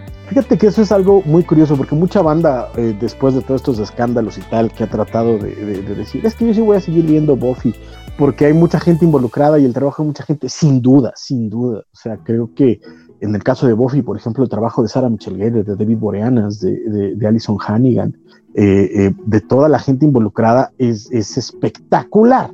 ¿no? Y en esta serie, por supuesto, que todo el mundo, los actores, la gente de producción, los, los efectos especiales, la pelea en el agua, este, el diseño de producción, la música que ya mencioné al principio del programa, todo está al 100%, todos dieron algo, pero es un show de Joss Whedon y lo puedes ver y lo puedes saber. Creo que hay, hay autores que, que hacen shows y que sabes que son eh, obras de autor. Está Aaron Sorkin, que, si no la han visto en HBO, The Newsroom también la recomiendo encarecidamente. Este, y vamos, si no han visto The West o, o, Studio 60 on Sunset Strip, también véanlas. Este, eh, Russell T. Davis, este, que también viene un show para HBO, por cierto para HBO Max pronto de Russell T. Davis, este, David E. Kelly. Es el de Doctor Who, ¿no? Exactamente, y de, y de Queer as Folk. Este, no, sabía. Eh, eh, David E. Kelly también es alguien que, que, mantiene ese tipo de ondas. Este, tú sabes que son shows autorales, o sea, que hay una voz cantante, hay una visión clara detrás, no, no es cualquier show genérico. Y Joss Whedon es uno de esos, y, y creo que eso es lo que se demuestra y es lo que me preocupa un poquito, ¿no? Pero pues muchas gracias Mario, muchas gracias Félix por seguir mi recomendación. Qué bueno que les gustó y, y, esparzan la voz, que, que, que, más gente, más gente, por favor, vean, vean. De hecho, esto que menciona Mario me parece muy importante, sí, importante verla dos veces. Teo, yo apenas vi un par de capitulitos eh, dos veces, los primeros, y ya le, ya le había agarrado dos que tres cosas, y ahora sí estoy seguro que se me pasaron varias. Creo que sí es una serie para, para ver más de una vez. Afortunadamente son pocos capítulos, entonces hay chance de hacerlo poco a poco, tampoco es necesario atiborrarse, pero sí, definitivamente es de estas series que, que seguramente no, no, no solo los detallitos, sino cosas que no cachaste del hilo conductor. O sea, justamente lo que, lo que mencionabas tú de, de, de, de lo futurista que pueda ser Molly, pues tiene razón de ser, ¿no? Exacto. Fíjate que hay una, hay una frase que yo no me di cuenta eh, en la primera vez que la vi porque estaba un poquito más atento leyendo los subtítulos que escuchando. y hay una parte donde Lord Massen eh, está hablando de, después de que conoce a Penance y a, True en, la ópera. Mm. Y está hablando de, que tiene que investigar qué onda con True y, menciona, eh, en el subtítulo dice, no es una mujer común o algo así, y el diálogo en inglés es She's no baker. o sea, no es, no es una panadera. Entonces, esa referencia a lo que vas a ver después eh, eh, se pierde en la, traducción. Sí, no, no hay manera de traducirlo de forma que se entienda. Y aparte, seguramente los que hicieron la traducción no tenían la información de que a futuro ese diálogo puede ser importante, ¿no? Exacto. Ok, este sí, no, totalmente es un es, es necesario ponerle atención porque justamente todo ese tipo de detallitos, los, los pequeños chistecitos, este, las actitudes de los personajes, tienen una razón de ser y al ser uno y al tener una historia que abarca miles de años, entonces muy probablemente va a haber manera de, de, que se juegue con todas. Dice Félix Farsar antes de, cerrar esto, sigamos la recomendación de Don Francisco y hagamos programa de Luis Miguel, la serie. Y también, por favor, chisme, chisme, chisme, porque eso de anime, que no es anime, lamento decir que no me gustó. Ah, eso es muy bueno saberlo, eh, don, Félix. Este, ya veremos. Tengo entendido que no van a, reseñar muchos animes que no son animes, la mayoría sí van a ser animes. De hecho, el próximo domingo, si no estoy mal, eh, Bernardo Arteaga estará dirigiendo un programa ya de los animes de la semana o algo así por el estilo. Ya, veremos si es en otro o si llega a otro público. Pero mira, lo bonito de la covacha es que somos muchas voces, aunque a veces yo aparezco más de lo que yo quisiera. Este, y cada programita va a tener su sabor. Entonces, pues aquí estamos ahorita hablando de Nevers y ojalá en, en, unos meses más, a finales de año tal vez estemos hablando de la segunda parte de Nevers y diciendo que aún con la salida de Whedon, este, por lo menos lograron cerrar bien esta, esta historia. y si de verdad quieren el, el, el, el covacharla al final de la temporada de Luis Miguel, manden su mensaje cobren sus cobacholares, este, suscríbanse, manden sus superchats, este, etcétera, etcétera, etcétera, y todas esas opciones que mi queridísimo Valentín les va a, decir ahora. Así es, este, no, eh, sobre todo déjenos sus comentarios a través de eh, las redes sociales. Si están viendo esto a través de YouTube y Twitch después de, que fue el en vivo, pues déjenos sus comentarios posteriores. Si están escuchando esto en podcast y llegaron hasta este momento, lo agradecemos bastante. Eh, se, perderán a lo mejor de los comentarios de Félix, eso los pueden ver a través de YouTube, pero eh, pueden dejarnos sus comentarios, sobre todo en Apple Podcast. Es muy importante que ahí nos den este, un, review este, y nos escriban su opinión. De, eh, les haya gustado o no les haya gustado este, este contenido, déjenos su opinión. Y si quieren ver eh, en serio una, una de Luis Miguel, créanos, créanos que sí, sí tenemos la gente para eso, mucho más que con The Nevers, creo yo. Este, uh, uh esta segunda temporada a mí no me está gustando eh, realmente. Bueno, nada, nada, nada, nada. O sea, sí me gusta, pero, pero es que si la comparas con la primera, acá no hay chisme. ¿Quieres, quieres, ¿Quieres que te diga mi teoría ahorita o nos esperamos a ver si hay covacharla? No, no, no, nos esperamos a ver si hay covacharla. Tranquilo, tranquilo. Está, bien, está bien. Por lo pronto, por lo pronto, Félix Pazar sí canjeó sus covacholares y dice, Luis Miguel, la serie, por favor. Entonces, no sé, mira, Félix estuvo con nosotros. Félix, Está, Félix está muy puesto y la verdad es que aguantó vara como los grandes por 3 horas 10 minutos. Y eso, ¿sabes qué? Lo agradecemos y significa mucho para nosotros y lo tomamos en Mira, vamos, vamos a consultarlo yo creo con, con Waco y con Bane, que yo creo que son los otros dos que también están sobres. Y que aparte estarían a, favor de una covacharla. Estoy casi De hecho, el Waco lo, lo, dice de broma y no, yo, yo sé que sí quiere. Sí, yo sé que, yo sé que sí quiere. Que Luis Miguel sí le prende la nave. Sí, sí, sí. La serie, sí. También, también. Dicho eso, pues muchas gracias a los que nos acompañaron, digo, principalmente a Félix y a Mario que estuvieron acá, eh, pero también a toda la gente que... Mr. Max que estuvo al principio, este Rodrigo, todos los que hicieron una aparición especial en este programa, muchas gracias. Y a los que a lo mejor no, se comunican, pero también nos están escuchando, igual muchas, muchas gracias a todos ustedes. Eh, pues nada, nos, nos vemos el próximo viernes seguro con los cómics de la semana, donde Francisco y servidores tenemos platicándolo junto con Bernardo Ortega y pues a ver qué otro covacha. Pero esta semana hubo un chorro de covachas en vivo, neta. Este, tuvimos por ahí el de Castlevania, que me dicen que no hubo mucho Castlevania, y ya lo platicamos de eso. Este, tuvimos Mitchells versus las máquinas, tuvimos Love the Robots. Qué chulada de compadre. Yo te dije, vamos a hablar de esto y no levantaste la mano, ¿qué pasó? A mí ya sabes que me tienes que invitar, vale. Yo estoy ponido para lo que tú me digas, pero invítame. Pero sí, de, de, de, Millers versus The Machines es, una belleza por donde la veas. Maravilla. Y, esta semana planeo verme Loves and Robots. Ok, luego también platicamos ese, pero sí, el versus The Machines no Macayo. Bueno, es una belleza. Y rápidamente nada más, este, una otra recomendación rápida en Amazon Prime eh, esta semana, con las semana pasada más bien, estrenaron eh, Confesiones de un hombre en pijama, que es una otra adaptación de las tiras de, Paco Roca en este eh, no sé si es, es en el país o en el mundo, no me acuerdo, pero hicieron una adaptación en película, exactamente de esa cosita. Hicieron una adaptación en película que la verdad es que les quedó muy bonita, es animada, mezcla porque empieza y termina con acción en vivo, pero toda la parte de medio es animada. Y la verdad es que funciona muy, muy bien. Este, muy bonita, la recomiendo, está en Amazon Prime, entonces para que vean ustedes eh, las composiciones de un hombre. O pijama, si lo Oye, pues no, no sabía que no sabía que había adaptación. Entonces, Yo tampoco, hasta que la vi en Prime y dije, mira, y la puse y está muy bonita. Ok, sí, le voy a echar el ojo porque Paco Si Roca. también se puede hacer de composiciones de un pijama, nada más tú y yo, porque tampoco va a haber nadie más que vaya a querer hablar de de un pijama. pero- No, sí, sí, sí, total, le entro. Sí, no, claro que sí. Ten- Tenemos pendiente. Luis Miguel y Confesiones de un hombre en pijama. ¿Cómo no? Sobre todo porque aparte creo que nadie lo está pelando. ¿Qué, qué onda con eso? Nadie. Pues es que, ¿qué te digo? Dale, pues. son, son las cosas que me gustan a mí, que nadie más ve en la covacha. ¿Qué te digo? No, no, no, compadre. Las que tú ves luego son las de Mis Reyes contra Godines versión Zoom. Que a esa sí no le entré, güey. A esa sí no le entré.